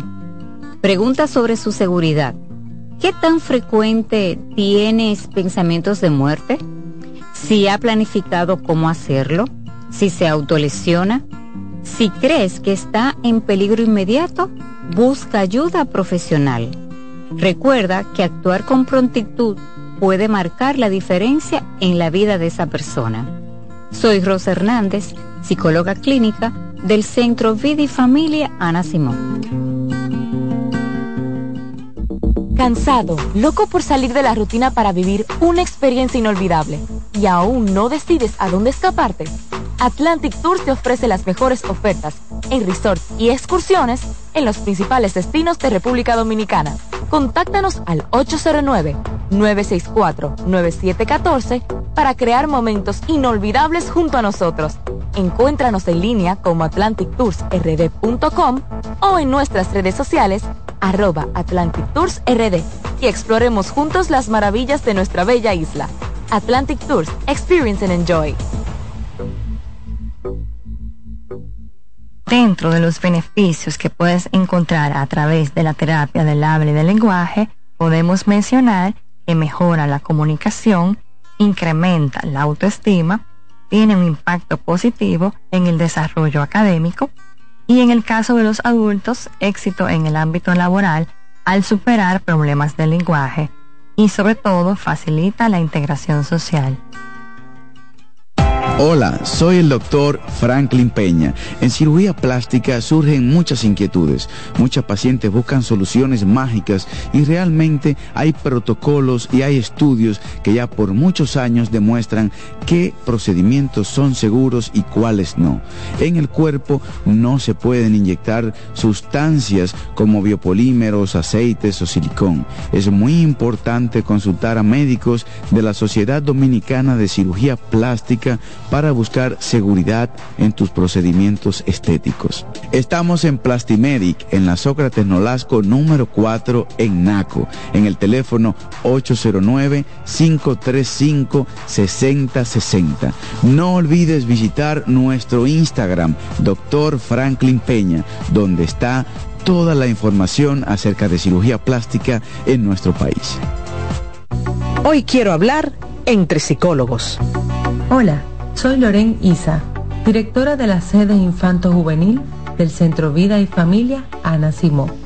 Cada día vemos más noticias de menores siendo abusados sexualmente, de personas intentando normalizar y disfrazar esta parafilia como una orientación sexual.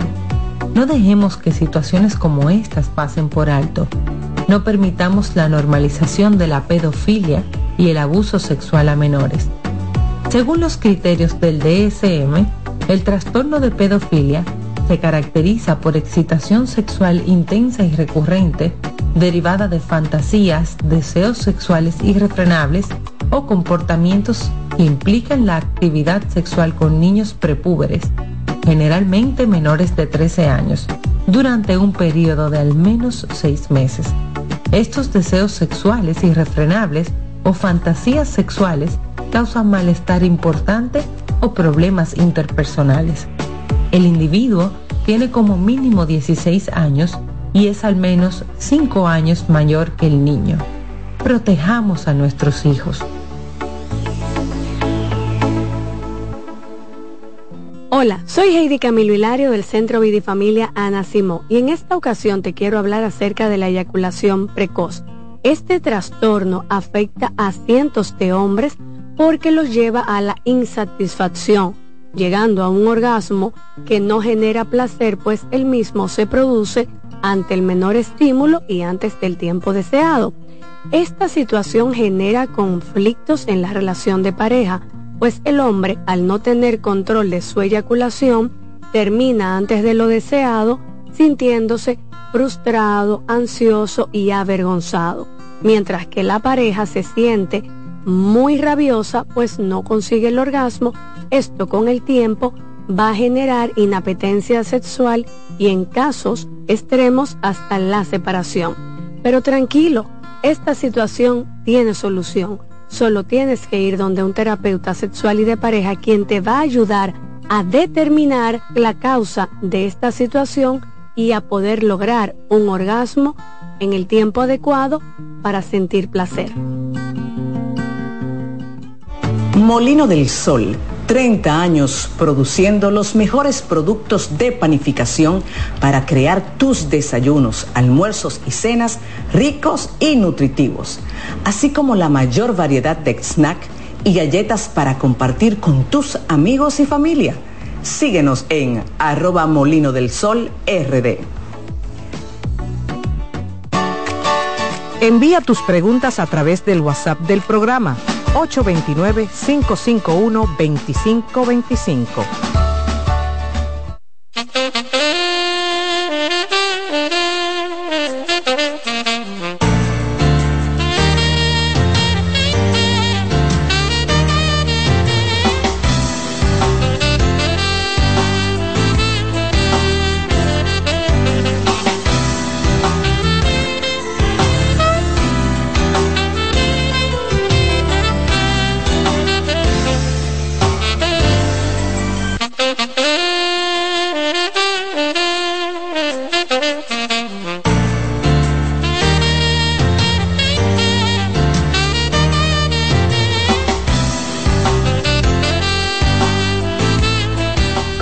Continuamos en Consultando con Ana Simó. Me acompaña la psiquiatra Mirta Castillo.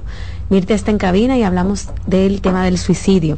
Me parece una pregunta interesante, Mirta. Alguien comentaba sobre una relación de pareja muy conflictiva donde la mujer eh, da el testimonio de que este hombre la amenaza con el suicidarse si ella la deja. En este caso la está manipulando. Claro, eso pasa con muchas parejas, nos llegan a la consulta eh, con frecuencia, entonces la persona tiene temor eh, de salirse de allí, a veces involucran a los hijos y siempre les digo, esa no es su responsabilidad afectiva cargar con alguien que realmente, porque estas personas nos lo hacen para manipular y ni siquiera aceptan la ayuda profesional.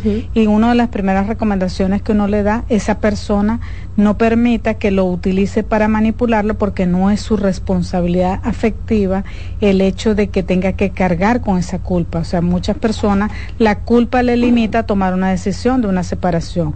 Busque la ayuda profesional y en dado caso, si esta persona porque quiere manipularla y lograr su objetivo, busque un aliado terapéutico que ejerza poder, aunque estas personas son difíciles, que no, casi nunca le hacen caso a nadie. Entonces la persona tiene que tomar toda la ayuda a nivel de consulta individual para poder tomar esa determinación de separarse sin sentir esa culpa, porque ha pasado. Y yo he tenido casos de una, en una ocasión, una madre que salió al patio de su casa y una mata de mango, que justamente que estábamos hablando de un árbol eh, de, de las matas de mango, y ahorcado un niño de 12 años. O sea, el impacto, esa madre tenía más niños, el impacto emocional para esa madre con un hijo.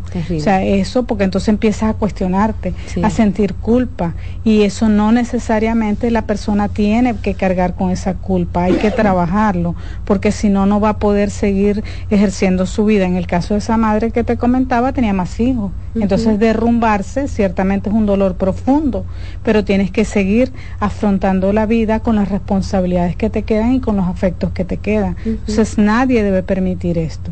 Mirta, cuando tú hablas de internamiento, ¿qué significa eso? Porque es que uno se imagina cosas que tal vez no son. Tú te imaginas que te van a amarrar, la, la famosa, eh, eh, el, famoso abrigo este que ponían sí, las camisas de fuerza, no, no. ¿Qué significa? Eh, hay, hay dos tipos de contención, que es la contención mecánica y se utilizan, hoy en día ya esas amarras, no, se utilizan algunas correas que no produzcan daño a las camas si las personas digamos, tienen una fuerza brutal, porque hay personas que tú las ves muy, aparentemente muy débil, pero pueden desarrollar una fuerza física que de manera impulsiva puede autoagredirse. Nosotros en una ocasión eh, nos tocó un paciente que incluso hubo que esposarlo porque rompió hasta los vidrios que estaba hospitalizado en una cama y saltó con una fuerza brutal y parecía como una bestia, que incluso lo que es la contención química, que es con medicamentos, fue bastante difícil porque parecía que las, las dosis del medicamento le pasaban por encima y no le hacían nada hasta que finalmente se logró tranquilizar con cierta dosis de medicamentos que nosotros llamamos cócteles. Entonces está la contención química, que es a través de medicamentos para sedar, así como hacen con los animales, para sedarlos y poder trabajar con ellos para que la persona se quede quieta, se quede sedada y pueda empezar un tratamiento. Y está la contención mecánica. Pero ese internamiento tiene que ver con eso que no necesariamente tiene que llegar a la contención mecánica. Se pueden utilizar medicamentos para que la persona se calme, baje los niveles de ansiedad, los niveles, digamos, de, de ideación suicida, ese pensamiento obsesivo de me quiero matar, bajen. Y hay otra cosa importante que también las personas que nos escuchan eh, deben estar alerta lo que tiene que ver con cuchillos, armas de fuego, todos los objetos cortantes, peligrosos, sustancias peligrosas, deben apartarlas de esa persona, niño o adolescente que está en riesgo suicida. Y otra cosa importante es no dejarlo solo. O sea, una persona con un potencial, eh, un eh, intento suicida o ideación suicida, es una persona que debe estar acompañada, que, no debe, que debe estar vigilada, no debe estar sola. Mientras cuando pasa algún, eh, no sé, suceso como este, que se consuma, el suicidio, uno se hace muchas cuestionantes, yo no me di cuenta, eh, ella sí dio señales, ella se veía una persona tan alegre, era una, una persona que yo nunca pensé que lo iba a hacer. Uno se hace muchas preguntas en torno a eso. Entonces uno cuando tiene esa ligera sospecha de que hay un amigo, un compañero de trabajo, un conocido, de que está pensando, puede confrontarlo. Confrontarlo y decirle, mira, yo, yo estoy viendo cosas raras, tú estás pensando quitarte la vida cuando se confronta de esa manera tan ruda, que era lo que te estaba diciendo anteriormente, eso te puede generar un efecto contraproducente en la persona. Entonces es importante llamarla y preguntarle qué te está pasando, qué te ocurre, eh, te he notado un poco triste, que esos pensamientos que tienes, a qué se deben. Pero si tú la confrontas como para juzgarla, la persona lo que puede hacer más rápido, elaborar un plan y de forma impulsiva puede atender puede lograr quitarse la vida.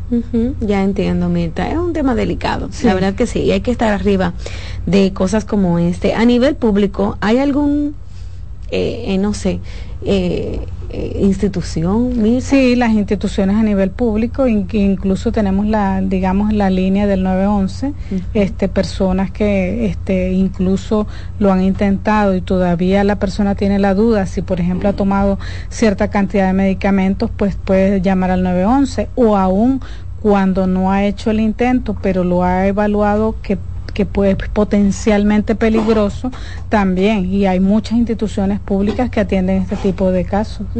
También está la línea vida, ¿verdad? Sí, la línea vida. 809-200-1202. Usted puede llamar. Cualquier tema que tenga en su cabeza puede llamar al 809-200-1202.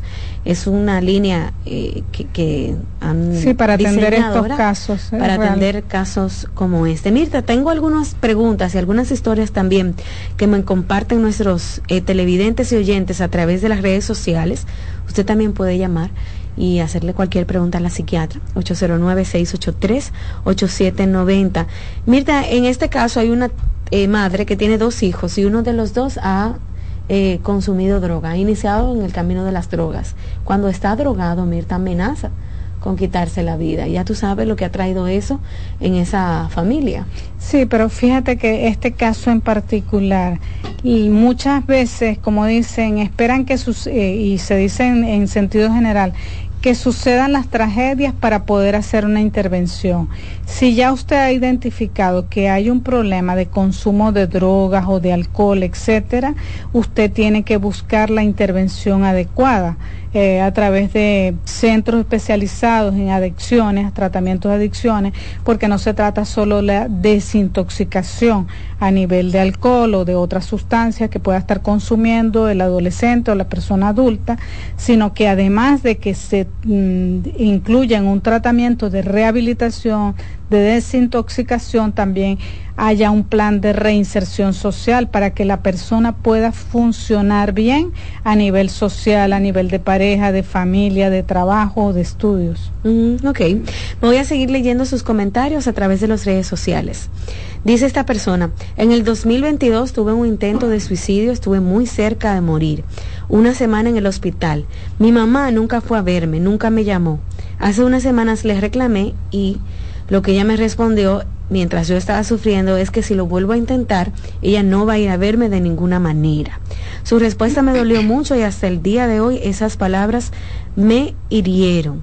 Tal vez ella piensa que yo soy un cobarde y que no pensé en más nadie, pero a sus ojos soy egoísta. ¿Qué puedes decir? Claro, fíjate tú, en este caso en particular, la madre no ha sabido manejar esto, la relación de madre-hijo es disfuncional, esta es una persona que quiere llamar la atención de la madre para que la madre lo quiera, de alguna forma eso es lo que traduce este acto, y este la madre pone un condicionamiento para darle el amor a ese hijo. Aquí quizás las personas o el equipo que tenían que trabajar esta situación, en parte, además de trabajar lo que lo llevó al suicidio y el acto que cometió, es también trabajar estas relaciones disfuncionales, que a veces es con la pareja o la familia, o sea, que no es solamente yo te atiendo, te pongo un medicamento, sino cómo estás interactuando tú socialmente o con tu familia. Eso hay que trabajarlo en terapia. Mirta, el tema del suicidio en la adolescencia también no por disminuir los otros, pero yo me imagino unos papás teniendo que luchar contra, con ese adolescente que no lo ha intentado una vez, varias veces. Ciertamente, eh, eh, y ahí se, digamos, priva la terapia familiar. Es importante tanto la terapia familiar como la terapia que nosotros tenemos en el centro y en muchos lugares, tanto públicos como privados, eh, psiquiatras y psicólogos especializados en el área infanto-juvenil. Es importante, a veces, lo, y y aquí es importante que ambos padres estén claros con eso. A veces la madre quiere llevar el hijo a terapia, mi hijo no está loco, mi hija no está loco, porque es lo primero. Empieza un conflicto a, discutir entre ellos porque el niño o la adolescente amerita la intervención y alguno de los dos padres no está de acuerdo. Y esto aquí es importante. Si hay un intento, una amenaza de suicidio, una ideación suicida, eso se considera una emergencia y usted puede hacer valer sus derechos como padre o como madre para imponerse ante su pareja y lograr una intervención terapéutica. Y eso está tipificado en las leyes de cualquier país. ¿Cómo se maneja el tema del suicidio en los hombres, Mirta?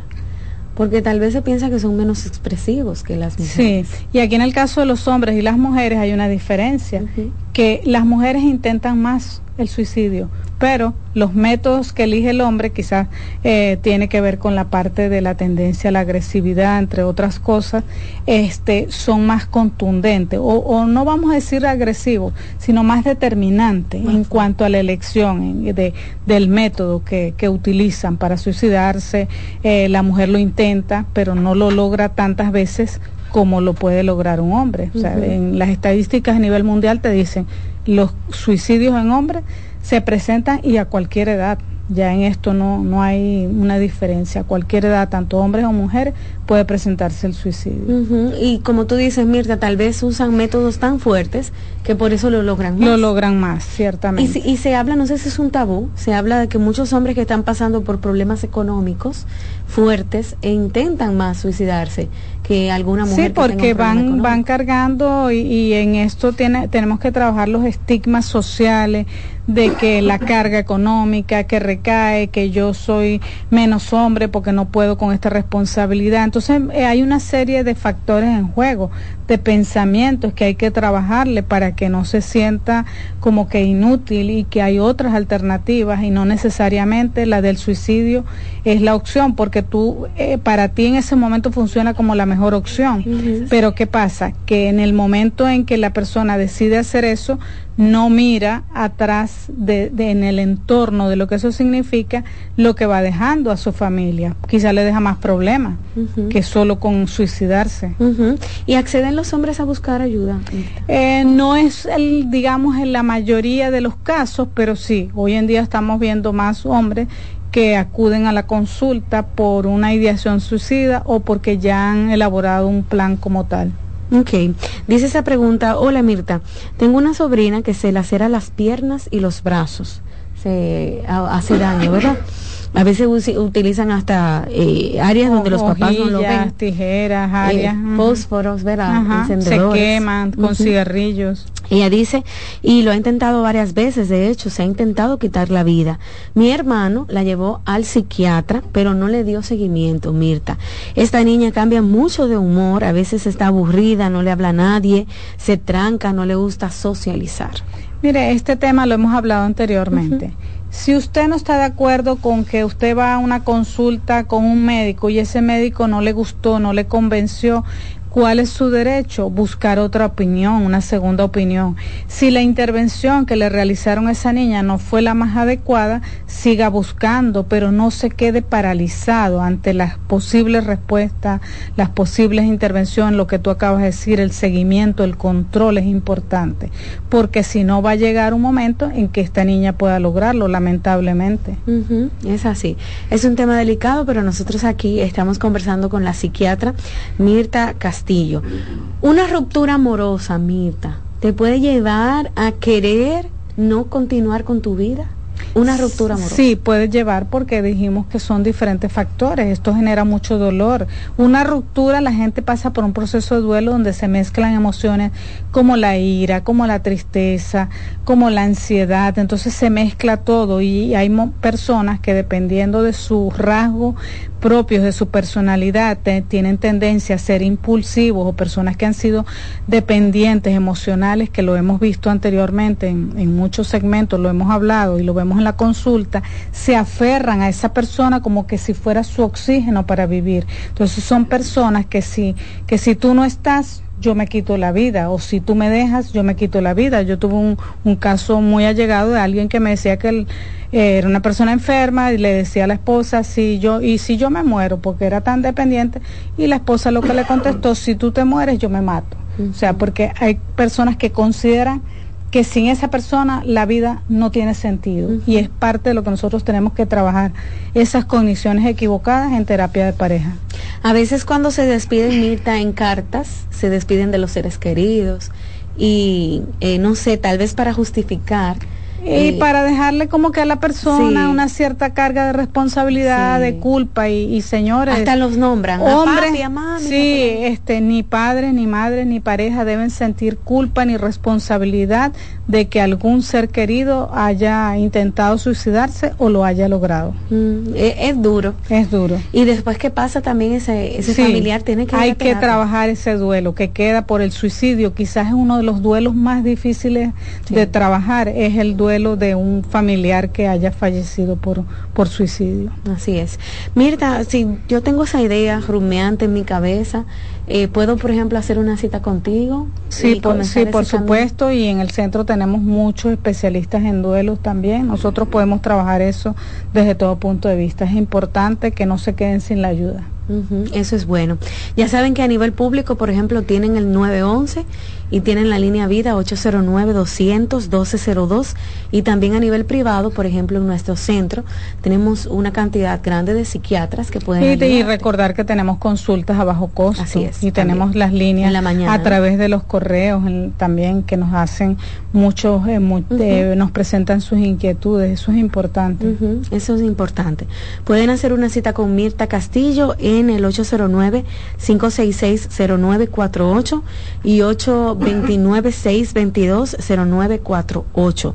Mirta es parte del equipo de psiquiatras que tenemos en el Centro Vida y Familia que tratan esos temas y a la familia también porque a veces la familia queda sí, quedan con, con, esas unas secuelas eh, de, mucho dolor y es importante abordarlo.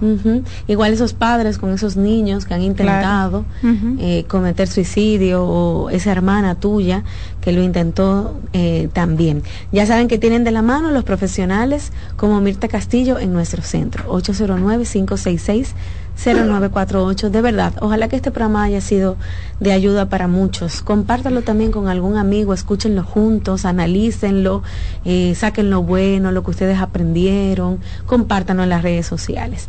Gracias por sintonizar nuestro programa toda esta semana y el día de hoy también. Ya el lunes continuamos con más contenido. Gracias Mirta por estar aquí. Gracias a ustedes. Bye bye. Bye.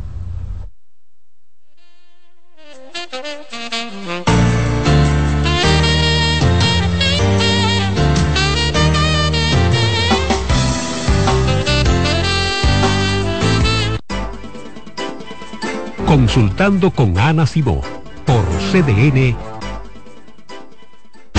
Escuchas CDN Radio, 92.5 Santo Domingo Sur y Este, 89.9 Punta Cana y 89.7 toda la región norte.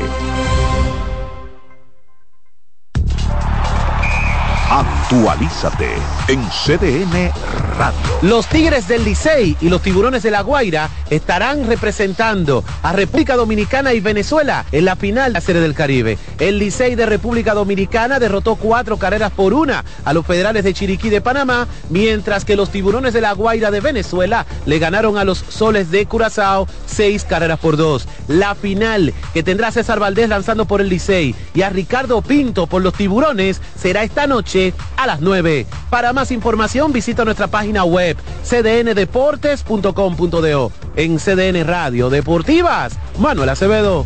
Actualízate en CDN Radio. La información a tu alcance. Colmadero. Paco Fish premia tu colmado con televisores y bonos de 25 mil pesos. Comprando 12 unidades o más de Paco Fish, participas en sorteos mensuales, subiendo tu factura a www.ganaconpacofish.com. También ganas al instante exhibiendo Paco Fish en tu colmado al girar la ruleta con la visita del comprador sorpresa o en los mayoristas participantes. Colmadero. Paco Fish premia tu colmado. Salsa al más alto nivel. Por fin viene por primera vez con su orquesta original desde Puerto Rico, la leyenda Papo Luca y la Sonora Ponceña. Con su concierto rumbo a los 70 años. Viernes 16 de febrero, Teatro La Fiesta del Hotel Jaragua. Compartiendo escenario con la Sonora Ponceña, Michelle El Buenón. Boletas a la venta en Nueva Tickets, Supermercados Nacional y Jumbo. Un evento Valenzuela Producción. Invita CDN. R&R Producciones presenta en Hard Rock Santo Domingo, 14 de febrero, José Peñasoso y toda su banda gorda. Con una de las historias más grandes de la música dominicana. 30 aniversario, mi historia musical. Una noche inolvidable que no te puedes perder. Porque el 14 de febrero será la noche de Peñasuoso en Hard Rock Santo Domingo. Boletas en Huepa Ticket, Supermercados Jumbo y Nacional. Información al 809-851-5790. Invita CDN. Loto Loteca tiene dos nuevos ganadores y esta vez reciben cada uno 24 millones 353 mil 388 pesos. Estos ganadores del Loto Loteca hicieron sus jugadas el lunes 26 de junio en el ensanche Ercilia Pepín, municipio San Francisco de Macorís y en Atodamas, provincia San Cristóbal. Loto Loteca, el juego cambió a tu favor. Dale pa' los rincones, donde te espera un gran sol, en la playa, en la montaña, belletas y tradición. Dale pa' los rincones, donde te espera un gran sol, un mopongo, peca, un frito y todo nuestro sabor. Dale pa' los rincones, hay que bella nuestra tierra. Dale pa' los rincones, su sabor y su palmera. Lleva lo mejor de ti y te llevarás lo mejor de tu país. República Dominicana, turismo en cada rincón. Los juegos de la NBA están en CDN Deportes. La 78 octava temporada regular de la NBA, que se extiende hasta abril del 2024, así como los playoffs, que comienzan el 20 de abril. Los puedes encontrar en CDN Deportes, la casa de la NBA. Alberto Cruz Management presenta Amor y Dolor. Álvaro Torres. Y Luis Vargas. Miércoles 14 de febrero, 9 de la noche, en el Teatro La Fiesta del Hotel Jaragua. Álvaro Torres. Luis Vargas. El concierto oficial de San Valentín. Información 809-218-1635 y albertocruzmanagement.com.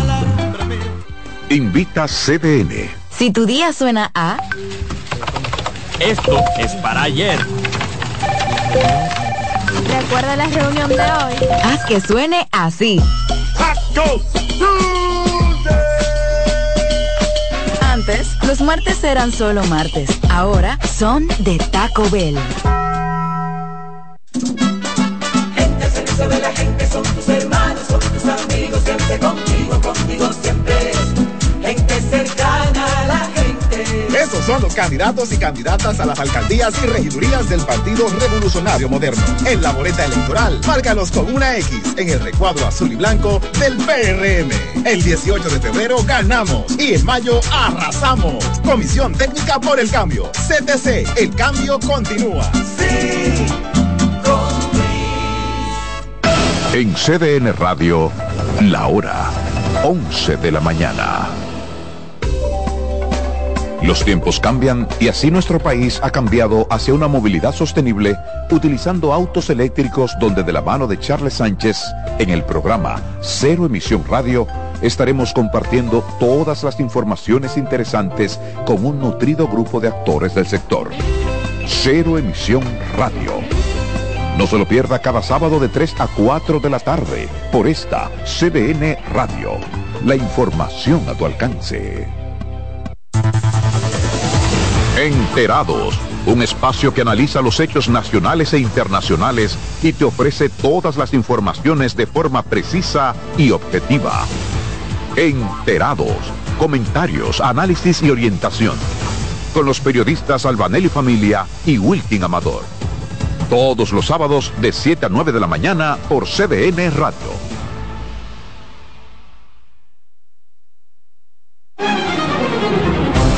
CDN Radio tiene el espacio más transparente, plural y profesional de la Radio Nacional. Cada día, los comunicadores más informados analizan el acontecer nacional en La Expresión de la Tarde. Un equipo de periodistas comprometidos a informarte con verticalidad y veracidad. La Expresión de la Tarde, de lunes a viernes de 3 a 5 de la tarde por CDN Radio. Presentamos Generación Deportiva por 92.5 FM y 89.7. CDN Radio. Tomar en cuenta, para mí no llega al cuarto inning. Pero es importante. Hoy, hoy, no, no pero eso es un aspecto. Tomar en cuenta. No. No. Yo que Tomar en cuenta- para mí no llega al cuarto inning. Pero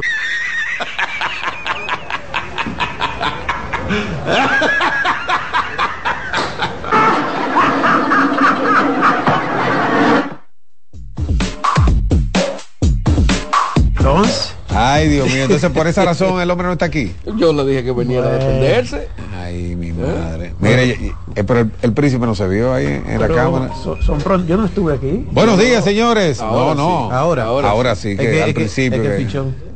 No, el pichón es duro. Recuerda que Ahora- ahora está Dircio, pero está el pichón aquí. El pichón es un Pero gran que- hay que hablar- emergente. Vamos a hablar bien de él. Se acaba de comer como cinco 12. empanadas. ¿Qué? Cinco empanadas. Se acaba de comer el pichón. Y eso que me dijo que estaba a dieta. Y estaba a dieta. Sí. Y ya me dijo a qué hora llega la pizza. ¿Eh? No, porque la- las empanadas. ¿Cómo es la eran- promoción, pichón? que la empanadas- gente. Las ¿eh? empanadas eran la entrada. Esa era la entrada, sí. Él dijo, no, en lo que llega la pizza, en 30 minutos eso me da mi No, la- tiempo para bajar la pizza. Pero eso es verdad. O Hoy, bajar la hoy es el Día Mundial de la Pizza. No estamos en YouTube, pichón. Revisa. Día Mundial de la Pizza. Eh, Jonathan, ¿estamos en YouTube? Aunque parece que en el de Víctor que no está todavía disponible, pero sí estamos en Generación y en el mío José Antonio Mena. Así que ya lo saben, hoy es el Día Mundial de la Pizza. Llame al 809-620-2020, llama a Pizza Hut y usted ordena una y por 100 pesitos le dan otra igual. Es que no puede ser. Es que eso no ¿Qué te parece? Para mí que, para mí que, que Yo que pido una pizza se grande equivocó. de un ingrediente y le digo que 100 pesos más y me dan dos. No, pero no puede ser. ¿Eh? Todavía que la pizza es patrimonio inmaterial de la humanidad. Ya. Por la UNESCO, declarado por la UNESCO. Ya estamos llamando, ya. No, pero ahorita mejor la pausa, ¿verdad? No, no, vete allí a... a- La mezclamos, Pídela allí. pepperoni, pepperoni, no mezclada, mezclada. Mira, entonces... Con, borde, con el queso en el borde, por favor. Sí. Entonces, señores, eh, hoy para ver el juego de la final, ¿eh? nada mejor que usted ordenar, porque también se la pueden llevar a su casa. No es solamente si usted quiere pasar a recogerla, lo puede hacer, pero también usted la puede ordenar y ahí tranquilito en su caso, en su casa se la llevan y aprovecha la oferta en el Día Mundial de la Pizza de Pizza Hut. 809-620-2020. ¿Usted está en transmisión hoy? Me toca el juego de la ¿Y noche. usted? No, hoy no me toca. Entonces, ¿dónde vamos a ver el juego? Hay chili, mi hermano. ¿Qué pregunta es esa? Se cae de la mata. Hay chilis. Y te dejan llevar la pizza. Si, si en Chile no hay Sí, problema. en Chile no hay problema. o, usted va a poner su casa? Eh, no, no, no. Yo le pregunto a Víctor porque quiero verlo con Víctor, ya que no va a estar en transmisión. Usted está como medio raro últimamente con Víctor. Hay que revisarlo. Ese es mi amigo, no. Hay que revisarlo. Ya a mí me revisaron hace mucho. Ahorita Y- agarrado y de mano y me. No, me revisaron y di positivo. Ajá. ¿Cómo ¿Verdad? así? Ey, ¿Por de- qué es esto? que hay- ¿Qué fue lo que pasó con Juan Fran, Víctor? No. ¿Qué significa no pasar del tercero? No, que no llega. Que al no cuarto. llega, que no completa tres No, tercerines, exactamente. El hombre llegó al quinto. Al quinto que llegó. Sí, pero espérate. Saludos a todos. ahí viene este tema. Es que tengo. No, es porque que- tú sabes que Manuel justifica. Perdón. cua- Tú sabes, voy a- la pregunta que hizo un periodista ayer, le preguntó a, a Gilbert Gómez, ayer después del juego, Gilbert, y,